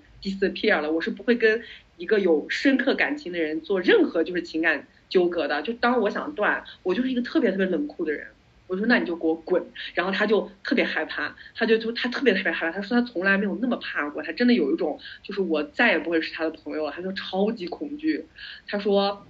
嗯，他看到我的。给他发的短信的时候，比他这一辈子是那时候他失恋过一次，就重创的失恋，然后还刚跟他现在老公谈起恋爱。他说比他失恋，比他跟别人什么分手，他他男朋友跟他吵架，比任何时候都让他难过，然后还有恐惧，他就特别不想失去我，他就跟我说，他就反正就是哭痛哭流涕在那里让我让我原谅他，然后就撒娇呀，然后就发那种道歉信，发了好长，然后赶地铁过来在我面前哭，然后呢我就是非常。铁石心肠的，我也没有就是说啊，好啦，我原谅你，我就我就看着，我就冷冷的看着他，然后我还说，呃，你就是你你你这辈子再也不会犯这种错，说我绝对不会了。然后他说我可以不要我男朋友，我可以不要这世界任何人，但是我不能没有你。他就说很多这种话。后来他为了求得我原谅，给我织了一条特别长的围巾。就是因为我有一次跟他说，我我看那个人家小说漫画里不是经常有那个女的在那织围巾嘛，我说我也想要有一个围巾，他就给我织了一条。哇哦，一米多长，对呀，就是就是因为我我有这些要求，他就会来满足我。然后我就说，好吧，看在你这么诚心诚意的道歉的份上，我就原谅你吧。这个事情之后，我们俩的关系就变得更好了。十几岁、二十岁的时候的事情吧，我们现在都三十多岁。有一次我就跟他讲，我就说，我就说你那时候就应该感觉到了，我就是一个非常，我是个非常 controlling 的人，就是我是不太允许人跳出我的计划的。就是如果你破坏我的计划，想让我原谅你，你就得做小伏低，你就是就是得，反正就是。我也不是说吃软不吃硬吧，我也挑人，你知道，有些人再再软我也不吃，就是必须得是那种，我我喜欢你啊，我也看重你，所以你最好就是珍惜我的对你的这份喜爱，就是反正就是我的态度就是站在很高位置上的，就我我永远是这样子的，就好像我的爱意是我赐给你的，所以你应该珍惜，这个是不是特别霸总？后来我发现很多我讨厌的男的全都是这个态度，对吧？他就是那种老女人，你现在拥有了我对你的注意力，我的爱，对，你还不你还不赶紧感恩戴德，就是跪下接旨，就是那种霸总全是这样的。后来我是现在，因为我太了解霸总和厌恶霸总，我回去回顾我自己，我才发现其实我就是一个性转的霸总。然后迪巴呢，就是他肯定迪巴就是喜欢霸总的，不然他怎么能他怎么能接受我呢？他怎么能在被我这样子 掏准之后，然后呢又要哭？对，又哭着来恳求我呢。你想象一下，就如果你不喜欢的话，你不会做这个事情。然后我现在想想，他可能是有点这个受受虐的这个，就是就是比如说被我这样要求着，但是他很开心。比如说我说啊，我要是有个一米长的围巾就好了。哦，我是不是一米长？我当时说一米还是两米？一般围巾是不是一米？我还不就是特别长那种围巾，我就特羡慕。我看那电视剧啊、动画片里面，好多人围那种特长围巾。我说我也想要围那种围巾。他说那我给你打一条。他就花了好长时间就给我织了一条，就是他好像是很享受这种，我我有一个 order 或者我有个需求，然后他就满足我这样子，然后他看到我高兴，他也会高兴，所以你说他这种人是不是天生就喜欢霸总？那他这个倒是挺容易理解的，那他渴求臣服也不是臣服哎，你你讲这段话，尤其是最后那里的时候，我会觉得。就他让我想到一种，嗯，那个状态是说，因为你很霸总，然后所以你变得很可靠，所以他只要听你的，他会不会就会觉得很有安全感？我会有这样一种联想。我不知道，或者或者最简单的想法就是他爸就是个霸总，可能。就是回忆起那种童年时代的 secure 的感觉吧，毕竟她小的时候当公主那段时间，爸爸对她还是挺好的。我觉得就是家里的影响肯定是很很多了，然后与此同时，我在想，我记得之前，嗯，有一次跟别的朋友，这可能是另外一个例子啊，就是只是突然就是在那里想到了这个例子。有一次那个朋友就是。有一次在一个聚会里认识了一个新的女孩，我跟她也不是很熟，但是那个女孩她就是非常喜欢搞第四爱，然后当时就很好奇是什么样的男性就是愿意搞第四爱，然后这个女生看起来就是不是很强悍，就看起来就是我觉得是很。甚至还有一点点就是瘦瘦瘦瘦小小那种感觉，然后但是听说他就是天天搞第四爱，然后很好奇就问他到底是是是怎么搞，然后以以及都什么样的男性搞第四爱。我想象当中的男性是那种，就是贝塔男呀，或者就是那种非常很弱，也不是弱啊，就是那种。更为顺从、顺从性更强一点的男性，但相反，他说不是。相反，很多跟他去玩第四代的男性是那种现实里面很强的人，就是那些人是去体验失控的，因为他平常他日理万机，他要做好多好多事情，然后他突然来到一个被置于怎么讲乙方的一个地位的一个人，然后这个时候他等于。全部把自己发出去，我看到了呵呵 一坨。他全部把自己留给另外一个人的时候，他其实是抱着巨大的恐惧，但同时他也必须有极极强的这种相信任感，然后他才能把自己交出去。说我现在去尝试一个第四爱。我当时感觉到，我为什么会想到这里？我会觉得，就是天生喜欢霸总类型的人群人群。会不会本身他就希望，就是他自己本身就有很多焦虑，比如说他可能要摆平嗯工作上面的、生存上面的很多的事情，但是这个时候如果有一个霸总，他可以把这部分的焦虑稍微的跟另外一个人分担一下，或者说转移到另外一个人身上。我觉得可能有一定的道理吧，就是我觉得在上大学就，在北京上大学的时候。就是属于我跟迪巴关系最好的时候，他的生活的确在那个时候略混乱，可能他潜意识中看到我的时候会觉得我非常的勇，我不觉得他是想在我身上找到稳定，因为他比我稳定多了，嗯，但是我比他猛和勇多了，就比如说遇到事情我就冲上去了，或者是我就我就爆了，或者我显得非常的有能量，嗯，可能这个跟他当时的状态可能不太一样，就是。他在生活遇到问题，家里面遇到问题，恋爱遇到问题的时候，你身边有一个有一个朋友是非常火爆的，就是非常 full of energy 的，可能这种存在本身就是给给人一种吸引，我也不知道，嗯，这肯定会有吧？那你如果说自己状态很差，然后另外一个人他，嗯，怎么讲？就听起来你和迪巴应该都互为重要客体，就是重要客体一般都是。自己的那个家人嘛，但是朋友有时候也会成为这个东西，就是它其实就是一个像你内心的一个家长一样的感觉，你知道吗？你你会觉得你你不会想到他说那个，就比如你你也不会想到迪巴就会想到说他是我妈，但是你会想到这个人的时候，你会他会给你有一种感觉，就是。很熟悉，很安全，然后你可以从他那里摄取到能量和力量感，会有这样一种感觉，那那个就已经成为重要课题了。然后我觉得你和他其实已经是这种关系了。对，嗯，包括后来我变得很混乱，在澳洲的时候，他一直是我精神的 home，就是我想到他的时候，我会变得稳定。嗯，包括我每年特别失去能量的时候，我必须要回老家一趟，然后到他们家待一阵子。嗯，就跟他待在一起，然后这个东西会回来，就他在我心中就是像 home 一样的这样一个这样一个东西，是一个人，是。嗯，那你刚才讲这个例子的时候，你说你很生气，要写绝交信，要不理他，那你突然觉，我突然冒出一个念头，我觉得那我也挺霸总的，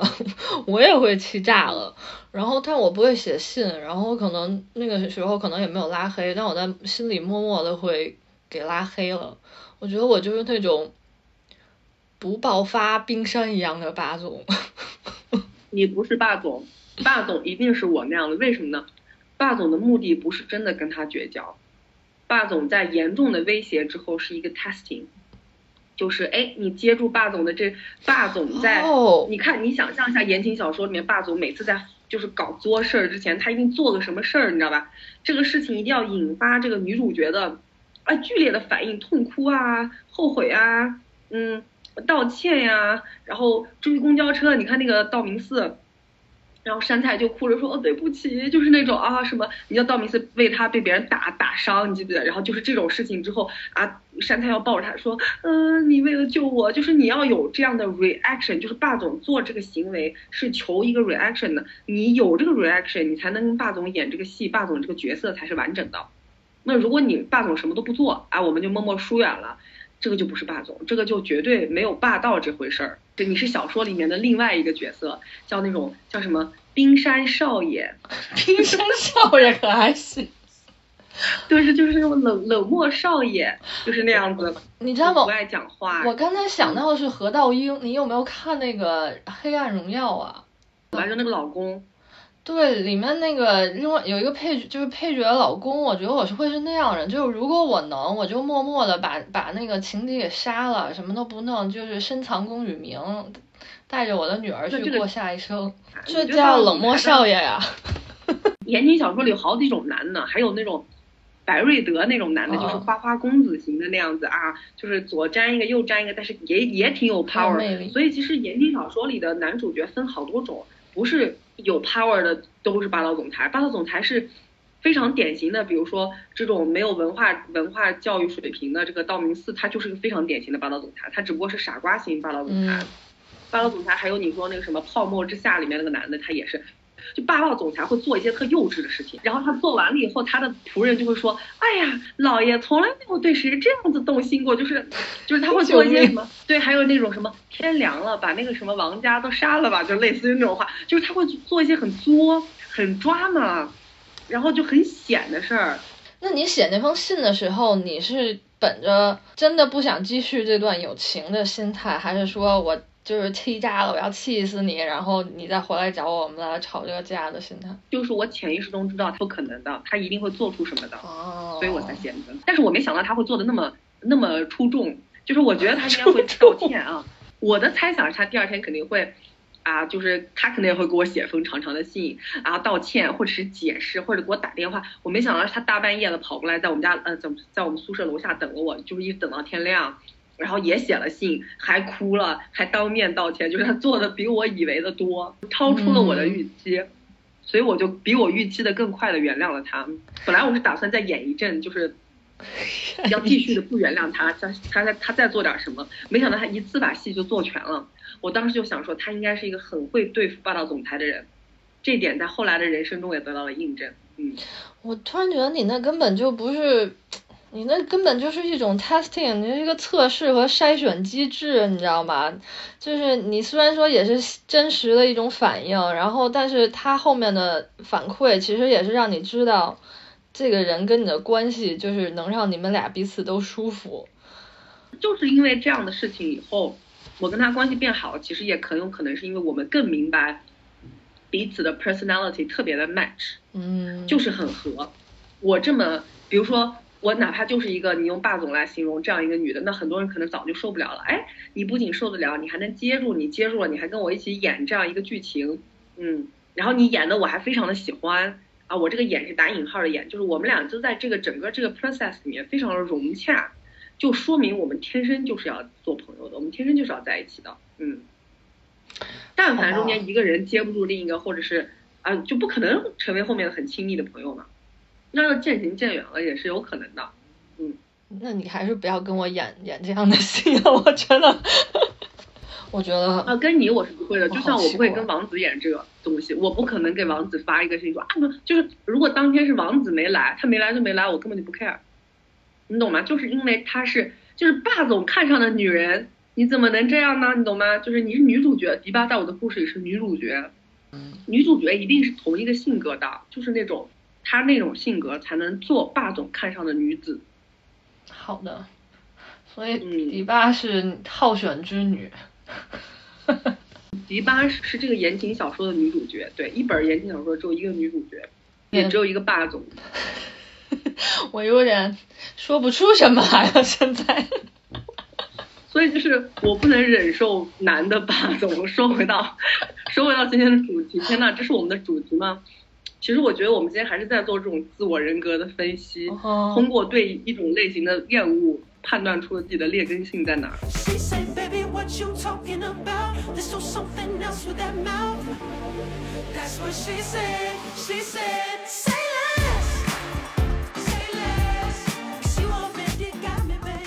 我觉得我好像不会主动找霸总去做我伴侣，但是因为可能太熟悉了，真有一个我可能也就也可以忍受这种相处。就是我可能会想跑，然后我很能清楚知道，因为我的成长和养育方式，如果这个人一直抓着我，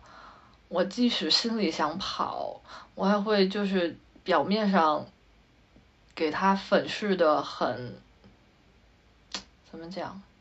就粉饰的好像很坐小伏低一样，或者说至少就是看起来是一个让人很舒服的状态，但我内心就是在数着秒针想跑那么一个状态。嗯嗯，我现在觉得，我之所以如此的厌恶霸总，一有我本身自己不由不由自主的长成了这个性格，然后一山不能容二虎，还有一个就是我生活中也是有非常亲近的家人，就是霸总的性格。我真的是从小就厌恶，我厌恶的要死，以至于两种东西放在男人身上我都恨，一种是霸道，一种是总裁，就是这两个东西我都不喜欢，以至于我不喜欢世俗意义上的那种成功的男的，因为当了总裁不就是世俗意义上的成功吗？我却不喜欢，我不喜欢男的太有权利，男的太有钱。那你亲戚事情是相关的。亲戚里面那个霸总的那个亲戚没有对没有给你一些好的体验吗？爱的体验、亲近的体验？没有，完全没有。嗯，就是我家里的霸总，嗯、还有我家里的很多的精英男，就是我们家有很多那种传统意义上就是王子和迪巴喜欢的那种男的，或者就是说这个社会上觉得很成功的男的，嗯他们的性格也不都是霸道的，但他们肯定都是能够以后都能当总裁的男的，你这么想吧。嗯他就特别符合东亚社会对男性的赞美的成功的赞美和定义，比如说啊，品学兼优肯定是要有的，嗯名校毕业那都是最低配置，对吧？然后好几个学位就不说了，就不仅是名校毕业，你还得好几个 degrees，然后双专业 master 那都是低配置。啊，这个专业还得是东亚社会里面认可的，就是这种高净值的专业，什么 finance，什么 math，什么数学，就是能表达出你智商高，同时又能表现难，哎，就是中中国人就会觉得哇，真厉害。好，不仅不仅要毕业，你还得成绩好，你还得是学校第一名毕业的，你就你还不能普通的毕业，你要学校把你的名字印在那个牌匾上，挂在学校里。你还你那个学校还得是全世界排名多少多少多少啊！你还不能只是中国的这种名校不行，你要世界的名校对吧？嗯，毕业以后你要成功的在怎么个那种巨大的机构里面，就是年纪轻轻就是在里面做事儿啊，以多大的年纪就掌掌握权力，得到 title，得到职位，啊，年纪轻轻就赚多少多少钱把这个年薪的数字报出来，惊呆一群人的下巴，就是。这种东西全部都贴在这个人身上，同时这个人长得你不能说像明星一样帅气，也是入得了法眼的男的啊，也是一个干干净净的男的，头发也是好看的，发型是不错的啊，穿的都是名牌，毕竟有钱嘛，嗯，然后会打扮，有品味儿啊，你不说脸长得有多么俊秀，起码是过得去的，这样融合在一起，你放在东亚社会是不是就是极品男的？就是别人就说哇，这好喜欢。我我们家这种男的有好多个，就是我的同辈儿就好多个，但是呢，他们有一点，就因为他们是少年嘛，就小孩子嘛，嗯跟我一个辈儿，他们虽然成为了总，但是这个霸身上表现的不是特别明显哈，就是毕竟他们跟我同辈儿，就是也不能在我身上霸，但是还有他们的长辈啊，那霸的就是简直了，就是我简直烦呐，就是我真的从小就讨厌，我讨厌到就有的时候。我有时候觉得我故意逆反，你干过什么？我的择偶就是偏向跟这个类型完全相反，都是被这种人气的啊。就是社你社会上你们非说这种男的好是吧？我就找一个跟这个完全相反的男，嗯，我跳出你们的枷锁。就刚才说的那种各种意义上的，你就觉得啊，这个在社会上真是百里挑一呀那样，那我就去要那剩下的九十九，我就不要这个一。我就感觉是我是故意的那种，我就是心里面特别的烦。哎呦，嗯，那可能你这个逆反心理真的蛮强的。我刚形容那种男的会吸引你吗？好像不会。不不过我觉得我跟你最大的区别在于这个霸总会不会控制我，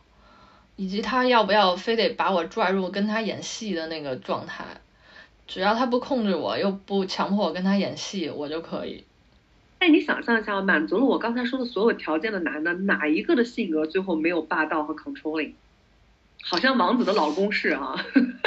啊，就是对，那样我觉得可以。王子的老公其实挺适合你，哎，你跟王子的性格不 王子的老公挺适合你。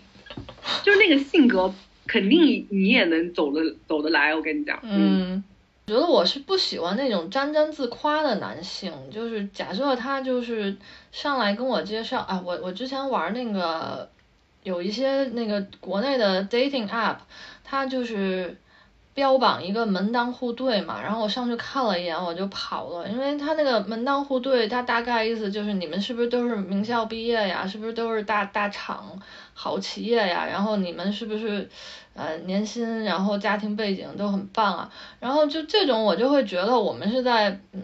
竞价买买猪肉嘛，然后就是我们把这些拿出来互相介绍的话，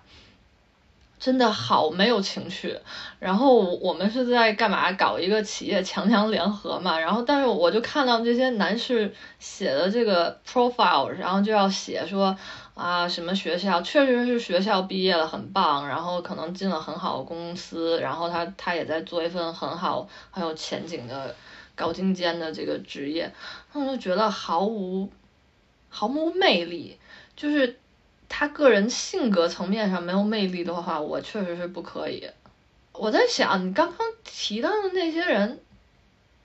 他如果是总裁，我当然可以啊，白瑞德那种，然后还有点坑蒙拐拐骗感，我都也觉得很带感。我很喜欢那种，就是我喜欢那种 cunning，就是有点狡猾的聪明的那种男的。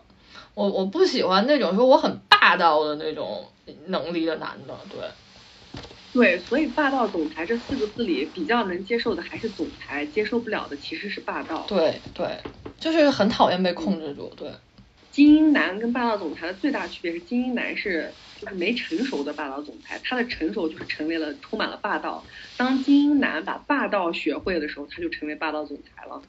唉，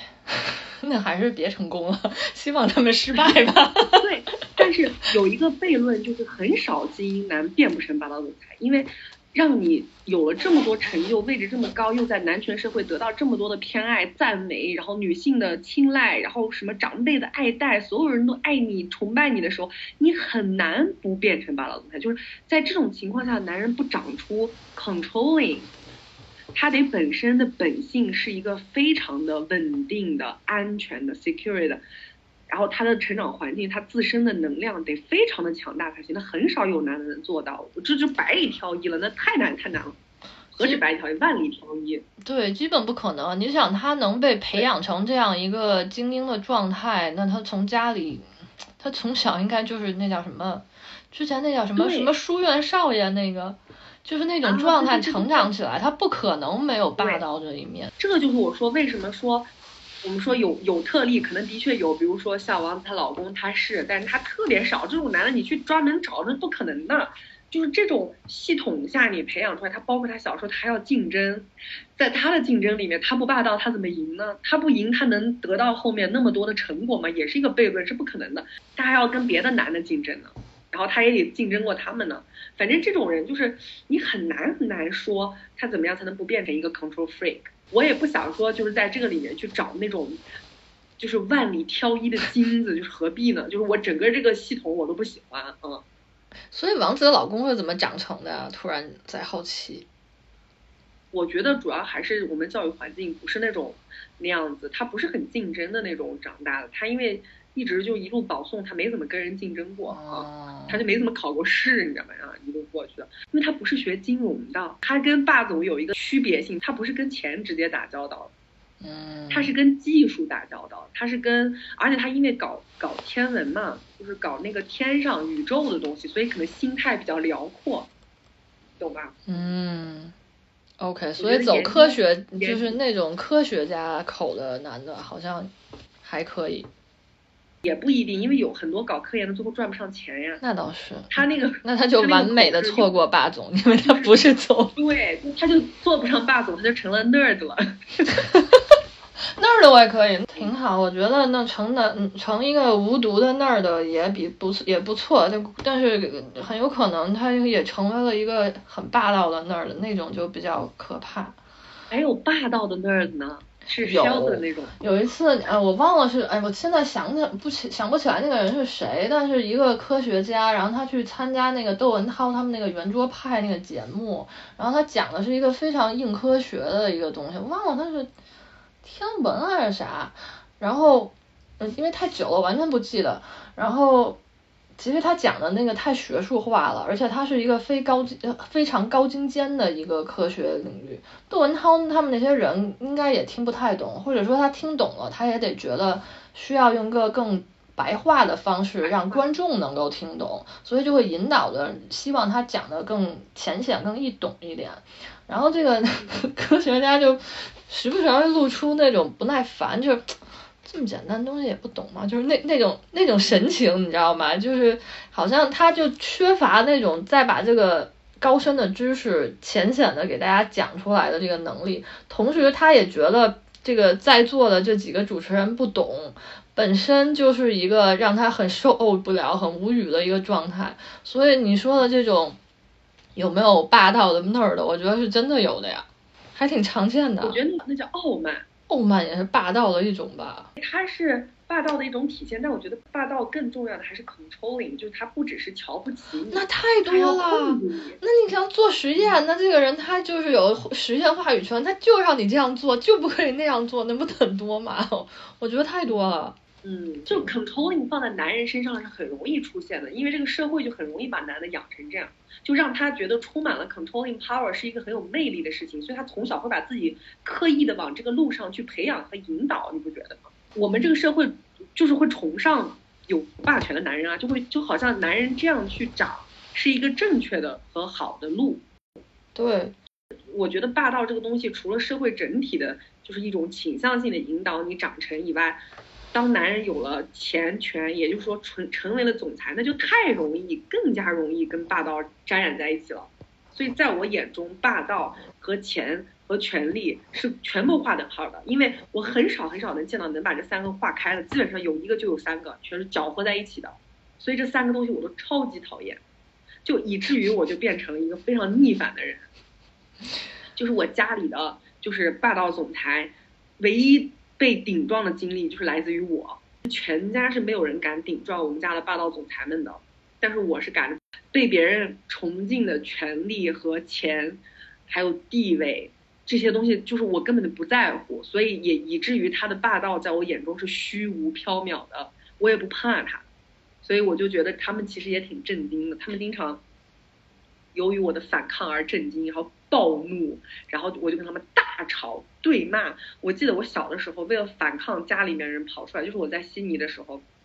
就是我不想做家里的奴仆，然后我就是想跑，可是家里面人就是希望我给他们做奴做婢，然后我就不。这个时候，我的我们家族里面已经有无数的女孩，就是给同样的一个系统做奴做婢。但是这个这个纵奴作婢是我的形容啊，可能人家不这样觉得。比如说被安排了很好的工作呀，然后被引就是介绍了很好的对象啊，一生被很好的安排了。其实甚至可能在我们家族的霸道总裁们眼中，这是人家求他们帮忙的，都不是他们愿意的，就是人家上来上赶着求着的。然后人家就大手一挥给你安排了，就像你爸妈给你解决你的那些难题一样，他们就小小的就解决。他说，就就对很多人来说，什么赚不上钱、找不到工作、找不到好人结婚、无法安家立业，在我们家的霸道总裁眼中，都是些无足轻重的小事儿。就是他可以稍微的动动他的手指头，这些对很多人来说一生中难以解决的事情，就非常顺畅的解决了。可能后半生都得到了非常殷实的照顾，整个人都过得很好，这样。然后家族里面的所有的人都是这样子被 arrange 的，只有我不是，我就不愿意，我就要干他们不能理解的事情，就是我从小就要搞电影，搞电影这种事情，在一个就是庞大的家族就是系统里面是一个非常离经叛道的事儿，就是首先他们当时就是非常看不起搞从事 entertainment 行业的，他们觉得这个行业里面都是就是戏子，就是他们带这种非常。就是居居高临下那种眼睛，就是很瞧不上这个行业里的人，然后也也当时也不愿意给我提供任何的帮助。说说真的，如果我的家人当时愿意在我上学的阶段往这个，因为影视行业在中国，你想要学这个非常简单，你家里面人帮你给你一点支持，你就能比别人走很远。这个行业就是这样的，偏偏我家人就是不愿意，但他们其实是有能力的。他们当时就不愿，他们故意的，就是他们特别希望我能够早点碰，就是碰撞之后发现无法发展出任何结果，然后回来求他们，我就不，所以我就跑了嘛。我记得我在悉尼大学毕业作品，就是你知道影视毕业作品是特别费钱的，我一分钱都没有，就是因为家里面一分钱都不给我，我没有钱，然后我就拍不了，我当时没有工作，我怎么拍毕业作品呢？最后我就求我国内的家人，当时我就给我国内的那种远房亲戚，我跟每个亲戚都发了一封信，每个人给我捐一点钱。最后是我们我们家的特别远，我从来没有跟他们说过话的那种远房亲戚，一人给我捐了一点钱。最后我攒了大概一万人民币，一万块钱，我拍了一个科幻片，你能忍吗？我就记得我那我那我那个片儿里面的舞美，就是那个美术都是我好多那个同学那样子手工给我做的，就是。特别穷，然后找找场景，就是导致我那个片子质量肯定没有那么高嘛，就是看起来它的画面 quality 不好。但是我那个电影的剧本，当时是我们剧作班里面那个剧作的结业里面是是 distinction 是优秀，非常好。但是拍出来的结果没有那么好，因为我没有钱，因为那个片子很难拍好。你想把一个科幻片质量拍好，你起码不能假假的吧？但我拍的就假假的。我还记得中间有一段我我放映的时候，我们学校人还笑场了。就是因为有一段实验室的场景，我找不到，我找不到场景，我只能拿我们学校的那个 剪辑房的那个，就是那个代替，你知道吧？所以就是本专业的同学看到那儿全部大笑，你知道？那怎么办呢？我没有，我没有地方呀，啊，我没有场景呀。我家里面人除了远房亲戚，真的是一个都没有支持我的。在我最关键、最那个什么的时候，我当时就是，就是他们越打压我，我就越恨他们。然后我就越跟他们较劲儿，我就有一种，你不是觉得你有权利，你有钱，然后你你你可以啊，动动小指头就能帮我，或者是挥挥小指头就不帮我吗？我就让你看看，我就没有你，我也可以过得很好，而且我就干我喜欢干的事情，我一辈子都不帮你。我们整个家族所有人都被 arrange 人生，然后 arrange 人生的代价就是在做牛做币。他们自己没觉得吧，但是他们成为了这个家族系统中的一份子。他做的每一件事都是在维护这个家族的大家长。家长想要干什么，家长下面的人他希望他们干什么，家长有什么需求，这些人就是任何时候都要满足他的需求。就是他一个电话打过去，他一个需求放下去，那下面的人就是要放下所有手上的事情，就是满足他。你想想，你的人生都是人家给的，你的命都是人家给的，那啊就给人家在你在你的命中干这干那，就是你应该的，就好像卖掉了一样那种。这个事情是我不能接受的，但是呢，我是在吃了很多的苦以后，我才意识到这件事。就是我因为我小的时候也是过着养尊处优的生活，我也是像个大小姐一样长大的。就是我在很小的时候，我的生活就是淫奢，你知道吗？就是现在回想起来，就是那种。我那天跟迪巴回忆，我在北京上大学的时候，我我都我当年不知道我自己属于那种过着特别奢侈的生活，因为就是因为我在那种生活里面，所以我不知道我我生活特别奢侈。迪巴都说当年我经常会把他吓到。比如说，我们俩大半夜在外面走了，就觉得学校太远了，不想过去，我不想坐地铁了，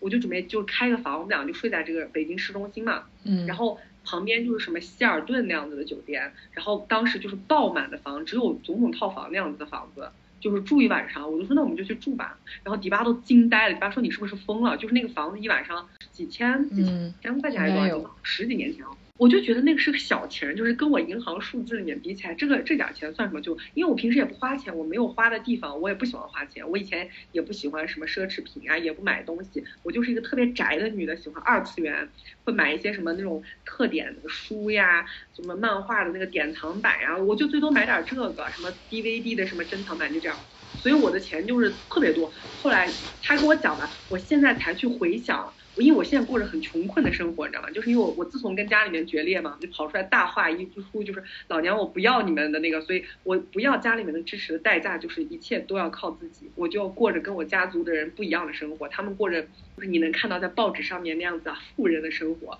而我过着就是普通的，呃，我也不能说是穷人吧，我就是普通的靠自己工作这样子的女性在海外的生活，就是这样一个生活，但这个生活完全是靠我自己。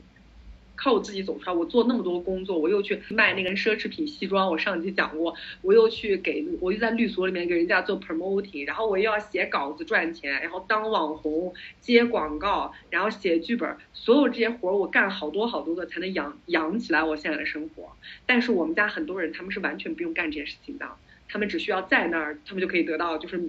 源源不断的资金啊，生活啊，就是你要是去做奴做婢。你就可以得到那样的生活，但我不想做那么多，我就跑了。我记得我跑的时候跟我们的大家长大吵架，你知道吗？就是当时就在电话里面，我就说你同意这个条件我就留下，不同意我就走。人家就在电话里面笑我，就说啊，你觉得你值吗？怎么怎么样？我说那好吧，那我就走。他说你赶紧滚。然后我就说滚就滚，我怕你。我把电话一挂，我有三年没有回过家，就是那个时候真的是没有人敢那样子跟。我那个霸道总裁们那样讲话，只有我敢，我敢当面跟他对骂。这就是后来为什么我在公司里面能跟那个男的，就是我们共同认识的某一个，就是我经常跟人开会的时候遇到这种，就是 remind me of 那个我们家族的霸道总裁的任何一个人，我都会产生那种应激和那种 PTSD，你知道吧？那男的经常让我想起我们家那个人，我就在想，我怎么逃离了我们一个家，跑到中国一个公司干活儿？他妈的又遇到一个跟他类似的人。后来我才知道，因为这种男的遍地都是，就在我们广袤的土壤之下，他简直是走五百米就能撞见一个，你知道吧？就是这么多。所以我当时只要看到一个一样的，我其实那个时候对那个男的那么厌烦。就是我现在说的是我们公司，假如也认识的一个前公司的某一个制片人，我如此的厌恶他，就是因为他他有点点像。我家里面的那个霸道总裁，而且他还是不是总裁的那个，只是霸道。我们家那个好歹那是真的，就是那种你会在新闻里面看到那样的人。社会上他可能得到了很多人的敬仰，很多人都听他的话，只有我不听。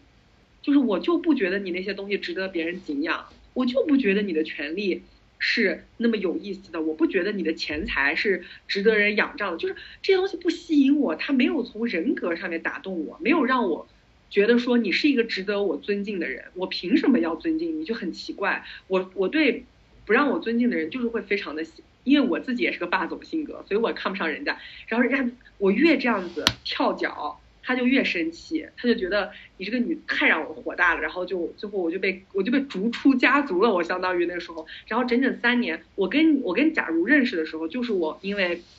跟我家里面的人决裂了，然后我没有工作，那个时候也没有钱，然后我就从那个大家，我们家住在一个巨大的豪宅里，然后我就从豪宅搬出来了，我没有地方住。我为什么会跟我前前任关系变得很好？是前前任在我最孤独无无缘的时候，他也很穷啊，就我老喜欢穷光蛋，就是因为我身边这些有钱人太多，烦的你知道吧？我就要找跟他们不一样的人。我前前任也没钱，我前前任就租了一辆车帮我，就把我接出来。我一我身我身边没有任何人支持我，一分钱都没有。当时，我就快速找了一个特别给的工资很少的那种工作。当时在悉尼，给的好像就是就是法定工资吧，多一块钱那样一个工资，一个华人的公司。因为我我得快点找到工资，不然我一分钱都没有。然后。我提前就是工作了，可能三个月以后租了一个房子嘛，那个房子挺便宜，但是就是离我们家那个豪宅巨远，然后也不是华人区，就是他们永远找不着的希腊人区，我记得，就是我专门搬到那个地方去，然后让我那个前前任开着开着他租来的小卡车，就是满悉尼去捡那个。免费的家具，所以我那个家里面所有家具不用花钱的东西，电视机还是我当时那个同事就是家里面不要的送给我的，全都是大家送给我的和街上的人送给我的，还有大街上捡的东西，就弄了一个家，我就在那个家住了。一年，然后认识了认识我前公司的那个老板嘛，就易可嘛。当时易可就说啊，我们在中国搞了个电影公司，想要回去。我是这样我说太好了，然后我就有了一个更好的工作，我就转到这个公司，我就跳回中国，我就在我就回中国去工作啊，然后还跑到广州住。我当时跑回去那些远离澳洲，都是为了，因为我跟我家里面人决裂了，所以我不能跟他们就是离太近。我在前公司工作的整整三年都没跟他们说过话，是一直到。我就是，假如加入了我们公司，我我要跟这个前任要分手的那两那一年，那就是同期嘛。那个时候，我因为也在前司就做做出一些成就，然后积攒了一些钱，我的我的前司给我的工资还是挺高的，然后我就有了一些积蓄，然后我才回来的。等我有积蓄，经济独立了以后，我才跟我家人的关系和解。就你发现没有？就当你有了说话的资格，就当你不依赖他们也能活下去，他们发现，哎，他的掌控力控制不了你了。就是发现原来他不给你恩惠，你也不会死的时候，他就发现他控制不了你。当他控制不了你以后，你们就能平等了，然后反而关系就变好了。他就不再是那种高高在上，他就可以，哎，可以跟你和平的说话了。我后来回来以后，我们家里面人就像以前从来没有发生过跟我。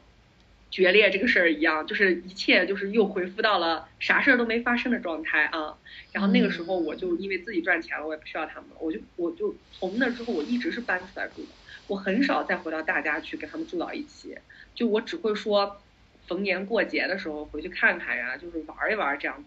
再也不住在那儿，哪怕那边有我的房子我也不住。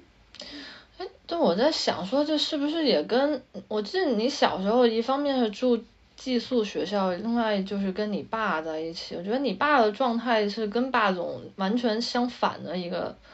一个状态，就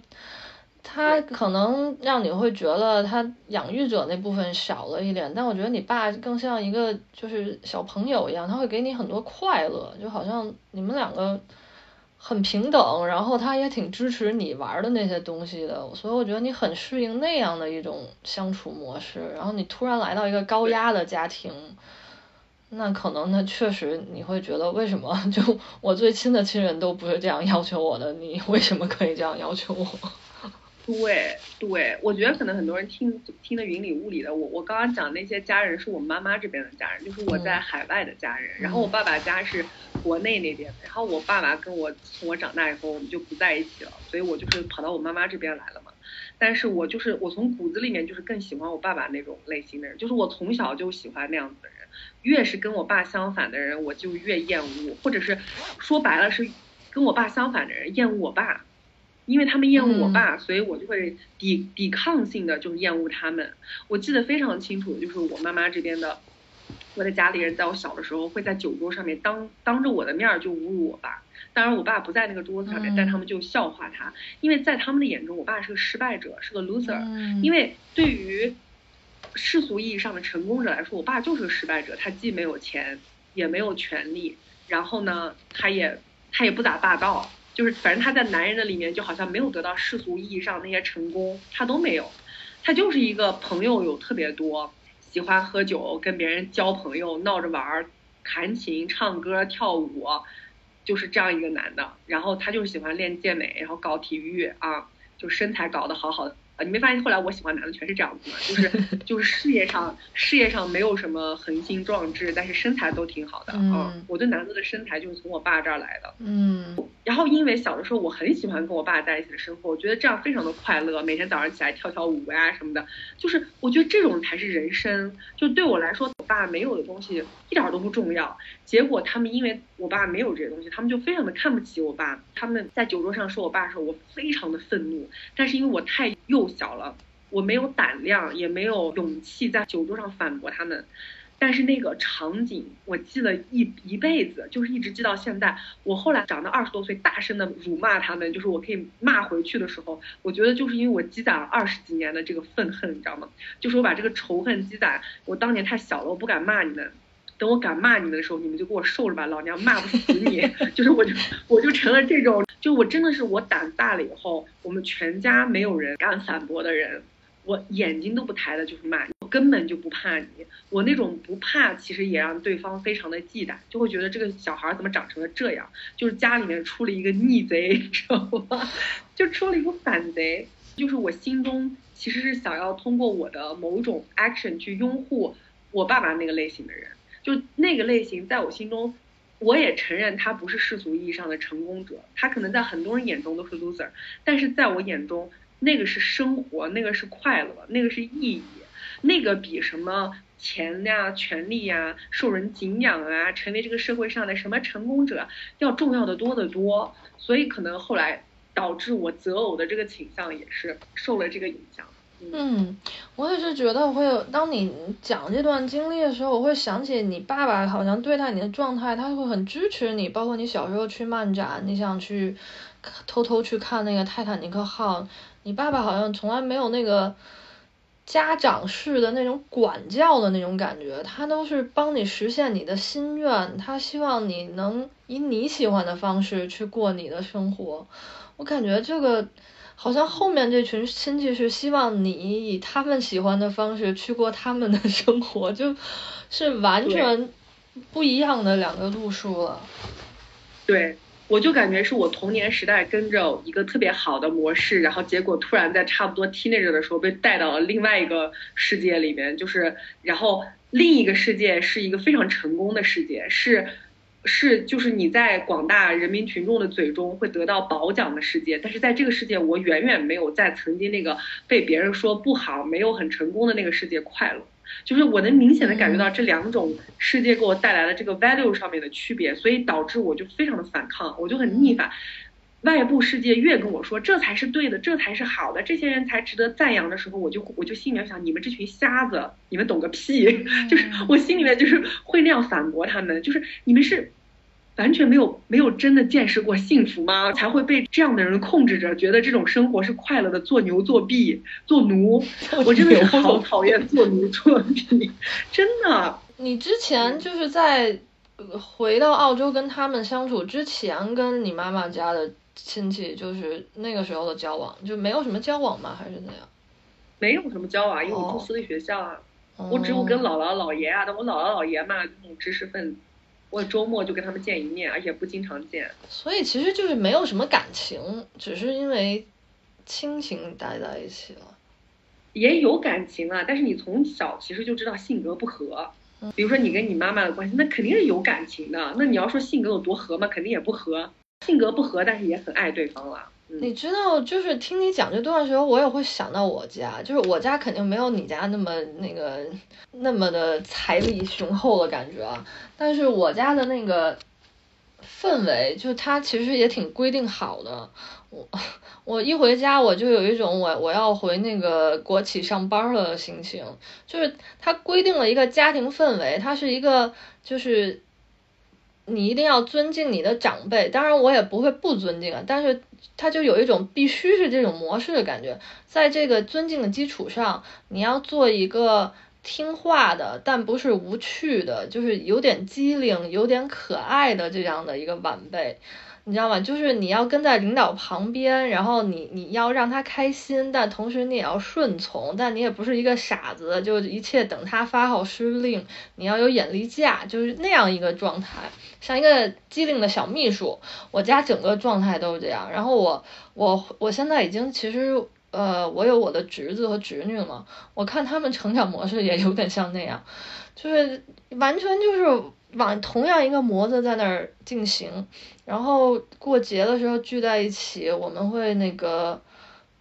每个人轮流起来要敬酒，然后就是你要讲一些那个场面的这种话，你知道吗？就是我小时候就会觉得我不会讲，怎么讲啊？我好焦虑啊，我不知道呀。然后我妈要教我，然后我我现在是因为有了社会经验了，我好像也能讲一些了。但是我每次去之前，我都觉得。好疲惫啊！我可能没有你那么抵触，是因为我确实也觉得他们也是爱我的。你说那个爱，他是有一点规定性，就是你好像是这样的时候，你才最可爱；你不这样的时候，就觉得哎，没办法，谁让他是我家孩子。但确实，就那种同样的不情愿的感觉，我觉得我心里真的也蛮重的。我最近是稍微会觉得，好像也不能叫原谅他们吧。应该叫叫怎么讲？可能就是原谅他们一点吧，就用原谅这个词吧。是因为我最近天天跑医院，然后被他们知道了，然后他们每天会打电话来关心我，然后我又觉得啊，那也确实也挺感动的吧。但是你知道那个那种关心，它也有一个固定模式，就是骂你。哎，早就跟你说不要养这个猫了吧？你看你找那么多事，就是它永远只能以那样一种模式去流淌。但是你说。让我好像完全跑开，我也跑不开。我最近也觉得好像，当他关爱我的时候，我好像也挺感动的。但我好像也觉得，你假设能换种方式关爱我，我可能会更喜欢你。我觉得我家就是这样一种状态。你家其实挺像我妈妈家的，是，就是我听的时候感觉真的很像。比如说我们家吃饭的时候也是要大家要敬酒啊，有个人主持人要站起来先做 speech 啊，然后。然后你要机灵啊，你要给别人敬酒，要讲话，你知道吗？但是，我跟你不一样，就是因为我太抵触这些了，所以我我本身是非常会这些事情的人，但是我在整个这个环境中成为了一个很木讷的，被他们形容为不讲礼貌的、没有眼力见儿的、不懂就是这样的一个人。我宁可成为一个木头在那儿，就是跟他们变得格格不入。但是当我跟我爸爸家人在一起的时候，我完全不是这个状态。我就是非常活泼的、能言善道的，然后就像现在这样哒哒哒哒滔滔不绝的讲，就是 I was myself，就是我在做我自己，跟我爸爸他们人，但是跟我妈妈他们家里面的人在一起，我就是那个像国企单位上班的人，我特别的厌烦，我就要从这个环境里跑掉。对，就真的很累。然后，所以你刚刚讲那一段时候，我也是这样想到的。然后，因为这边家人都在同样一个系统里面工作。就是在同一个行业里面工作，然后就真的确实是，就你你家的氛围很像就是国企单位啊，就是同质化，聚在一起，男的永远在讨论说谁被抓了，然后 就是那种很宏大的叙事，你知道吗？然后都是他的哥们儿，然后都都是什么啊又出事儿了，又被抓了，又被查了，你知道？然后我有一个表哥，我是这两年我才知道怎么对付他，怎么拿捏他。我小时候跟他在一起，我真的好受罪。就是我这个表哥从小无师自通，就是 进入了我们这个系统，就是他他天生就会这个系统里这一套啊。然后他也如鱼得水，然后呢，他也是年纪轻轻就成为了一个小领导吧。然后他真的让我很崩溃。就是我举个例子，比如说家庭聚会的时候。他会讲说，哎呀，现在有些领导、有些老板，就是他都不听你讲话的，然后他很难沟通。然后你他明明可以就直接去告诉，就继续讲这件事是怎么发生在他身上的，那他一定要在我身上演，然后他就读我的话。然后我觉得这个玩笑已经开的差不多了，因为他是想掩饰说领导不让你讲话。然后我觉得演那么两三轮就差不多了吧。然后我想表达我观点的时候，他还要演，他就一直说，就我只要一张嘴，他说你别说话，你别说话，就是一直演那个领导，你知道吗？他要演领导，然后让你演那个被堵嘴的人。对，然后我就很气，因为我觉得演三轮够了吧，我已经给你够多时间了吧。然后我已经开始生气了，但是我家所有人还是那个。哈哈哈，确实啊，那领导就是这样，哈哈哈，没办法呀，就是那个，那你小孩就得受受，然后我就气炸了，你知道吗？当时我也是，我从我家那个，因为是也是有二楼天台，然后我就气炸了，我就冲到楼下去了，我就觉得我不跟你们玩了，差不多得了吧。啊，我那个我那个表哥是我觉得最难搞的一个表哥，我真的很烦他。他在跟你的饭局上面，也在用这种小小的方式彰显他的权利。他就是在我身上体验这个感觉呀。然后因为平平常他在那个公司，他是要去做那个闭嘴的那个人呀。我现在跟他相处模式就是，因为我也学游了，我就会去跟他聊天，因为我知道他喜欢玩游戏，他就天天玩那个 原神，然后我就先跟他聊聊半天，降低他的那个怎么讲，他的防御。然后我问他刻了多少金，他告诉我以后，他只要再招我，我就去跟我姑姑和那个他老婆告状。我说你要看看好我我我哥啊，我觉得他有点让我担心啊，他我在游戏上面花的钱有点多，然后他现在才不搞我了，你知道吗？你抓住了他的把柄，对，但真的就是我，我就是我很不想做这种好像背后捏人的把柄的这种人，但是我就觉得在我家好像我不搞这种，然后就天天要被我那个我哥那样调侃，我哥那样捉弄，就真的很烦。但是我我家那个系统就是真的很像国企，我觉得受不了。哎，你你发现吗？就是我们都是因为身边就是近的亲人，亲因为亲人无法选择，他就已经是这个样子了，你又不能跟他断绝关系。他们很多人就是这种非常有 control control freak 的人，就是整个人就是特别喜欢玩弄权力，然后彰显权力。平时察言观色到感觉到了，你体察到了，就是非常让你厌恶。生活中每时每刻每分每秒都在让你厌恶。这种情况下。你择偶的时候，天生就会厌烦这样的人，或者就是你不会再把自己置置身于再找一个类似的人这种，哪怕他的条件是世俗意义上的成功，什么啊很有钱啦，工作很好啦，前景不错，但如果他带着这种特质，你就是一定会远离。我也是这样想了，但是有时候我就想想你说，比如像迪巴这样的状态，我也认识一些女生，我感觉他爸就是一个很霸总的人，他怎么还能继续喜欢霸总呢？觉得迪迪巴的爸爸是因为在他青少年的时候就离开他了，所以他其实是有一点那种代偿怀念的那种状态嘛。对，想把这个这个找回来，甚至有可能就是在比如说异性上啊什么的这种恋爱的关系上面，这种战胜你，甚至好像弥补了失去爸爸这样的心情，你懂吗？就很多人不是在这个亲密关系里弥补自己的代际创伤嘛？嗯。如果他爸爸，嗯。如果没有在青少年时期离开他的生活，一直跟他很亲密，从小亲密到大，他生活中就不需要第二个他爸爸了，绝对的，他就不会再对这样子的人有那种那样的向往了，就是因为他生活里面缺这个，他想念，我觉得可能这种人让他产生了一种熟悉的怀念感吧。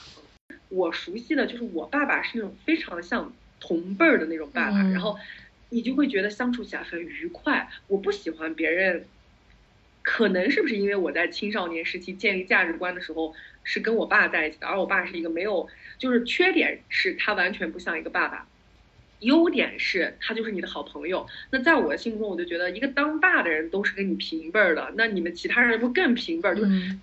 不可能还有人比我的辈儿要高了，你们就是都是我应该要跟我平起平坐的，谁都不许站在我头上。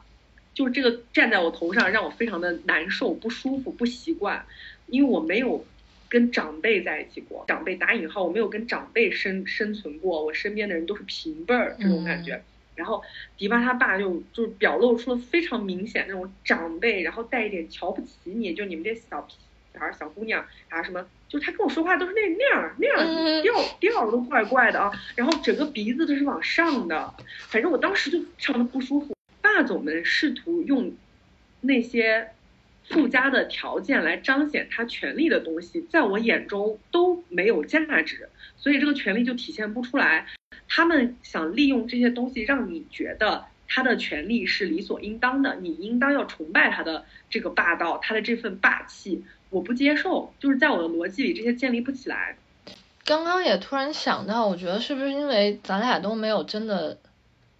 特别特别的受过饿、受过穷了啊！因为我会觉得，对于一些人来说，那是不是代表一种生活？然后，所以你跟霸总在一起，代表你生活状态能有一个很大提升啊。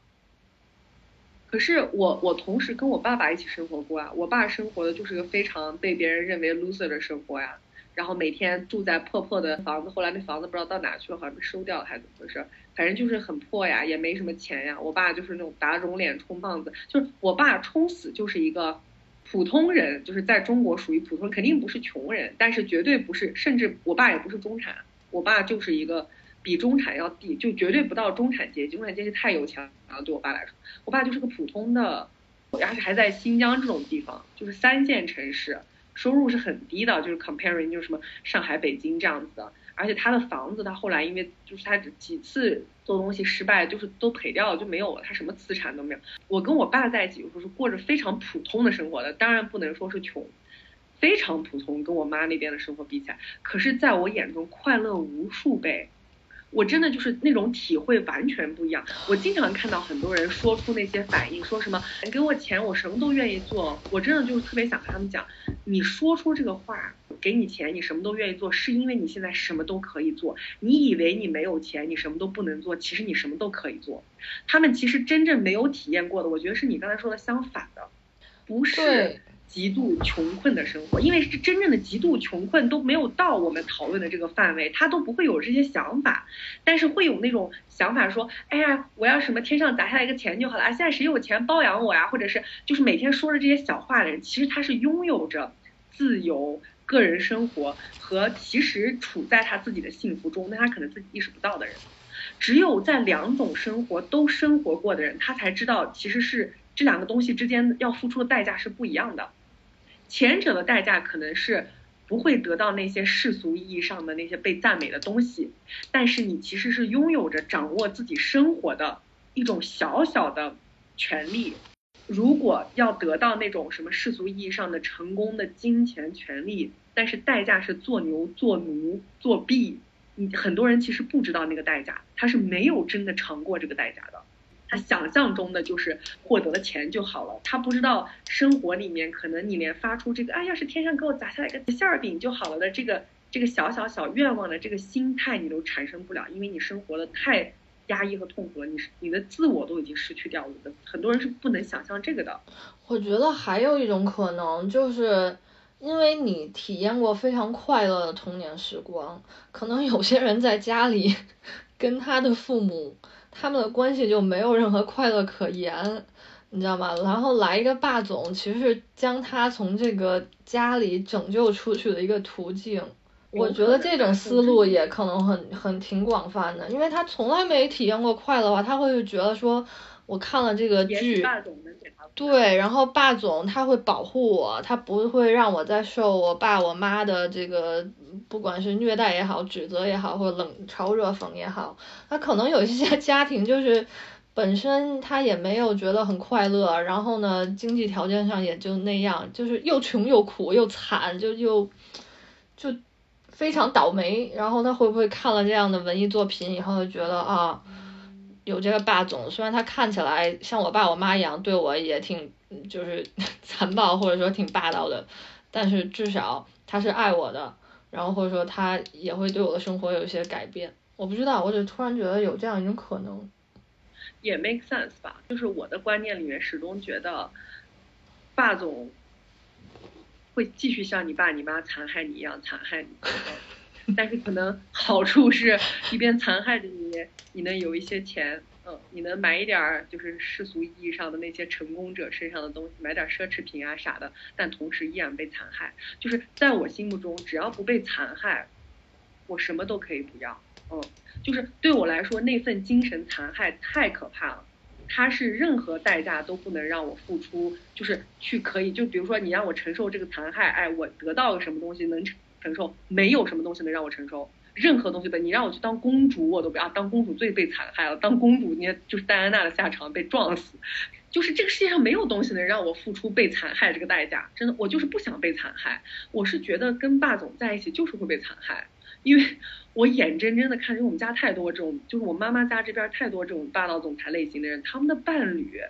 我都不知道他们是怎么忍受的，就是他们怎么能相爱？我有时候就觉得可能只有特定的人才能跟他们在一起，就是命吧，或者只有那种性格的人才能跟霸总这样性格的人成为一对儿。我不能懂，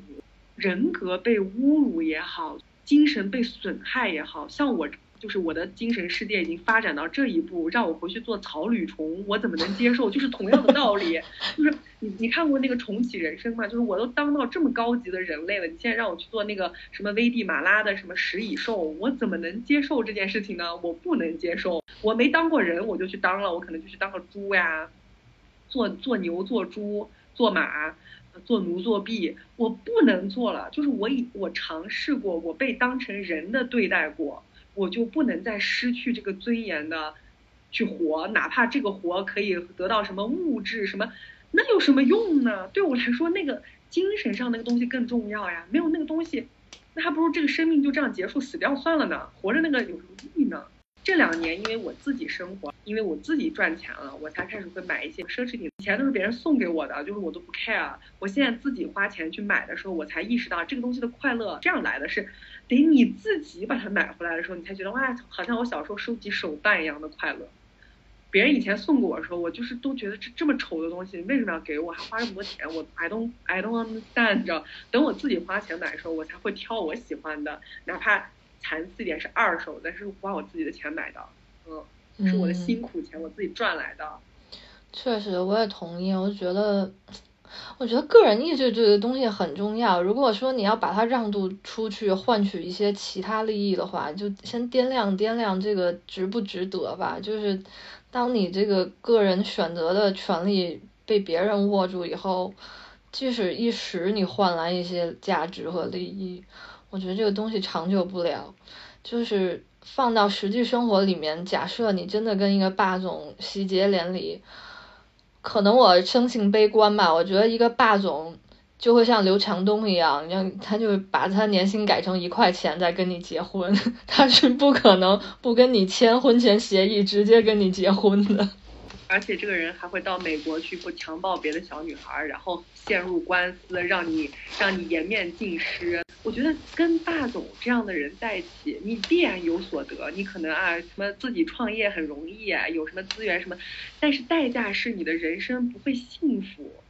那有什么意义呢？我就可能在我的价值观里面，我真的不觉得就是什么钱权能比比人的人格呀，还有幸福的生活啊、快乐和自由这些东西重要。就后者对我来说比前者重要太多太多，都不是一个等级的东西，就不能比。但是我又想到你刚才说的，就是很对很多人来说，可能他从来也就没有过后者那些东西，所以反正都没有后者那东西，好歹有一点钱权也不错啊。可能对有些人来说，他价值观是这样的，但我不行，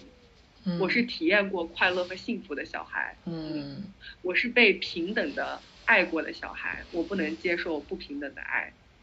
所以导致我后来为什么变成这么狂暴的女霸总，就是因为这个社会、这个世界全都是男权的，他全都是支持这种男性霸总的。我为了反抗这个外界，就养成了现在这种性格。我是为了跟他对抗才变成这样的，就是我无时无刻都想报复。我小的时候在酒桌上听到了他们对我爸的侮辱，我我每时每刻那时候太小了，那时候可能也是就是。八九岁，就是我那时候坐在豪车里面的那个年纪，就是被养尊处优当公主的年纪。但是我当时就心中隐隐的埋下了恨意，我就在想，等我有一天长大了。长到可以踩在这个桌子上，把这个饭桌掀掀掉。你知道，我无数次在脑中就是幻想，当年我那个小的时候就应该把这个桌子一把推翻，然后把酒洒在那些说这个话的人的脸上。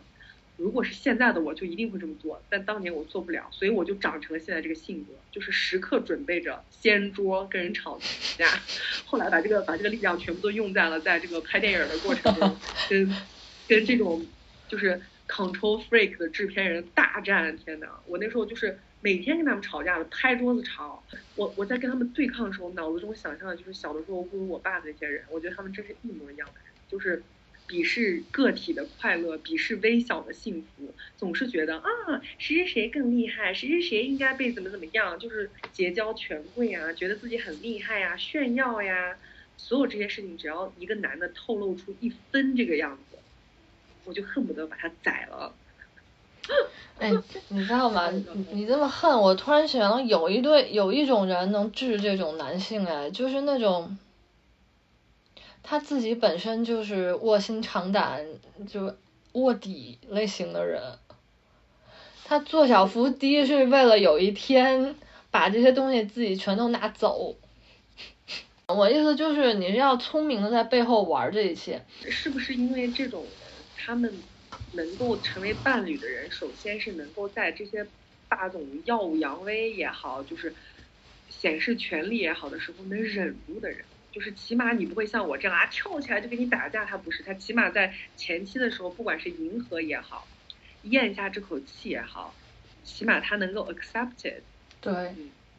就是他们才能成就一段关系。就是情绪上没有波动，然后他自己知道他想从这个关系里面得到的是什么，可能他就是想得到现实一些东西，到那就 OK 了。然后你的轻蔑，然后你的什么乱七八糟烂态度都随便你，我已经得到我想要的东西了。我觉得那类人可能能进入这个关系。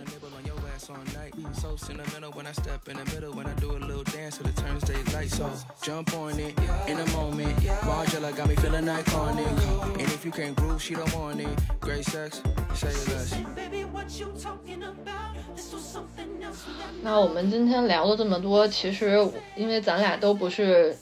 霸总这个群体的客户，就受受受众，所以其实咱们都是揣测了一些那个霸总。爱好者们的心态，其实也欢迎那个霸总爱好者。哦，我相信霸总爱好者一定很多，然后所以，要不然他怎么能成为一个就是经久不衰的一个人人物原型呢？你说？所以，哎，我是觉得我们听众可能很少有霸总爱好者吧。如果有的话，大麻烦大家留个言，让我看看你们。对，我觉得霸总爱好者怎么会喜欢听我们的节目呢？我们那么抨击霸总，他能承受得了？我不知道，我很怕。但假设你很喜欢，然后而且你还经受到了、经受住了两个小时的这个 唇枪舌剑，然后然后你等到这里，我就觉得挺欢迎你给我们留言，就是也让我们从你的视角去感受一下你对霸总的这个。喜欢也好，好奇也好，就是你你对他这种正向的感情是如何产生的，非常好奇，所以非常欢迎大家给我们留言。至于我觉得如果有男性，就是对咱们也有一些男性听众，我觉得你们应该也不是霸总吧？嗯，我们男性听众好多都是 gay。哦，那但是可能有喜欢霸总的人。我觉得应该会有，那你们就听听套套这些，然后你们记住，就是霸总跟你们要演戏的时候一定要接住了，不然那个你就错失一个霸总。其他我就觉得，我对这期没有什么 意见可以发表了，因为我真的觉得，就是如果有什么东西需要你用你的自由去交换的话。这个东西你真的掂量一下，它的价值有没有那么厉害？我觉得，当你拥有你的自由，然后你有你的行动力的时候，很多东西你是可以自己创造出来的。我自己这么多年，虽然说没做出太大的成绩吧，但是我发现我自己每次孤注一掷要做一件事的时候，即使中间有点坎坷，后面也是能把这件事办成的。所以这个也是给一些。假设你是那个觉得自己弄不成，只能靠别人去帮你实现的朋友，一定要记住，先别太早放弃，相信你自己的力量，应该是可以实现的。我在聊的时候已经有一件事情特别明确的。强调了，我可以最后再强调一次，这个世界上没有任何东西值得你付出自由和你的人格。如果你需要付出你的自由和人格才能得到这个东西，那这个东西哪怕什么多么的漂亮，多么的荣华富贵，让你去英国当王子，你都不能当，你都你都要拒绝，你的下场就会变成戴安娜，你记住，就是不值得。这是我三十多年来得到的人生人生真理，真的就是你们一定要记住。嗯，好了，这个这个其实也是一个我的基础缘由，讨厌霸总的基础理由哈。说到最后还是要再强调一下，我非常的讨厌霸总，超级讨厌。以及我我其实是女女性软版霸总，但是我觉得大家会原谅的，因为女女性在这个社会是可以多一点的。就是我认为女性霸总是可以多一点的。嗯，因为女性霸总是为了对抗这个男权世界而存在，所以可以没关系，你们可以多一点，我包容你们。你也包容董明珠吗？包容呀，那好不容易能出现一个女企业家，多不容易，管她干什么呢？她能挤在这个行列，她的她的存在就是有意义的，好吧？嗯，我也同意。那我们今天聊了挺久，然后希望大家听得开心，有任何想法想跟我们交流，欢迎跟我们留言。提前恭祝大家下个月呃春节快乐。下个月我还会祝你们春节快乐。然后这期节目的开头我们聊了好久的猫，但是我们没有瞎聊，因为猫引出了今天的这个话题。霸总是从病娇引出来的，下回可以聊聊病娇。哎，下回真能聊聊病娇，聊吧。真的，继续聊假如的猫，然后聊聊病娇。那我们今天就聊到这里，我的猫也醒了。好，那拜拜，拜拜，晚安。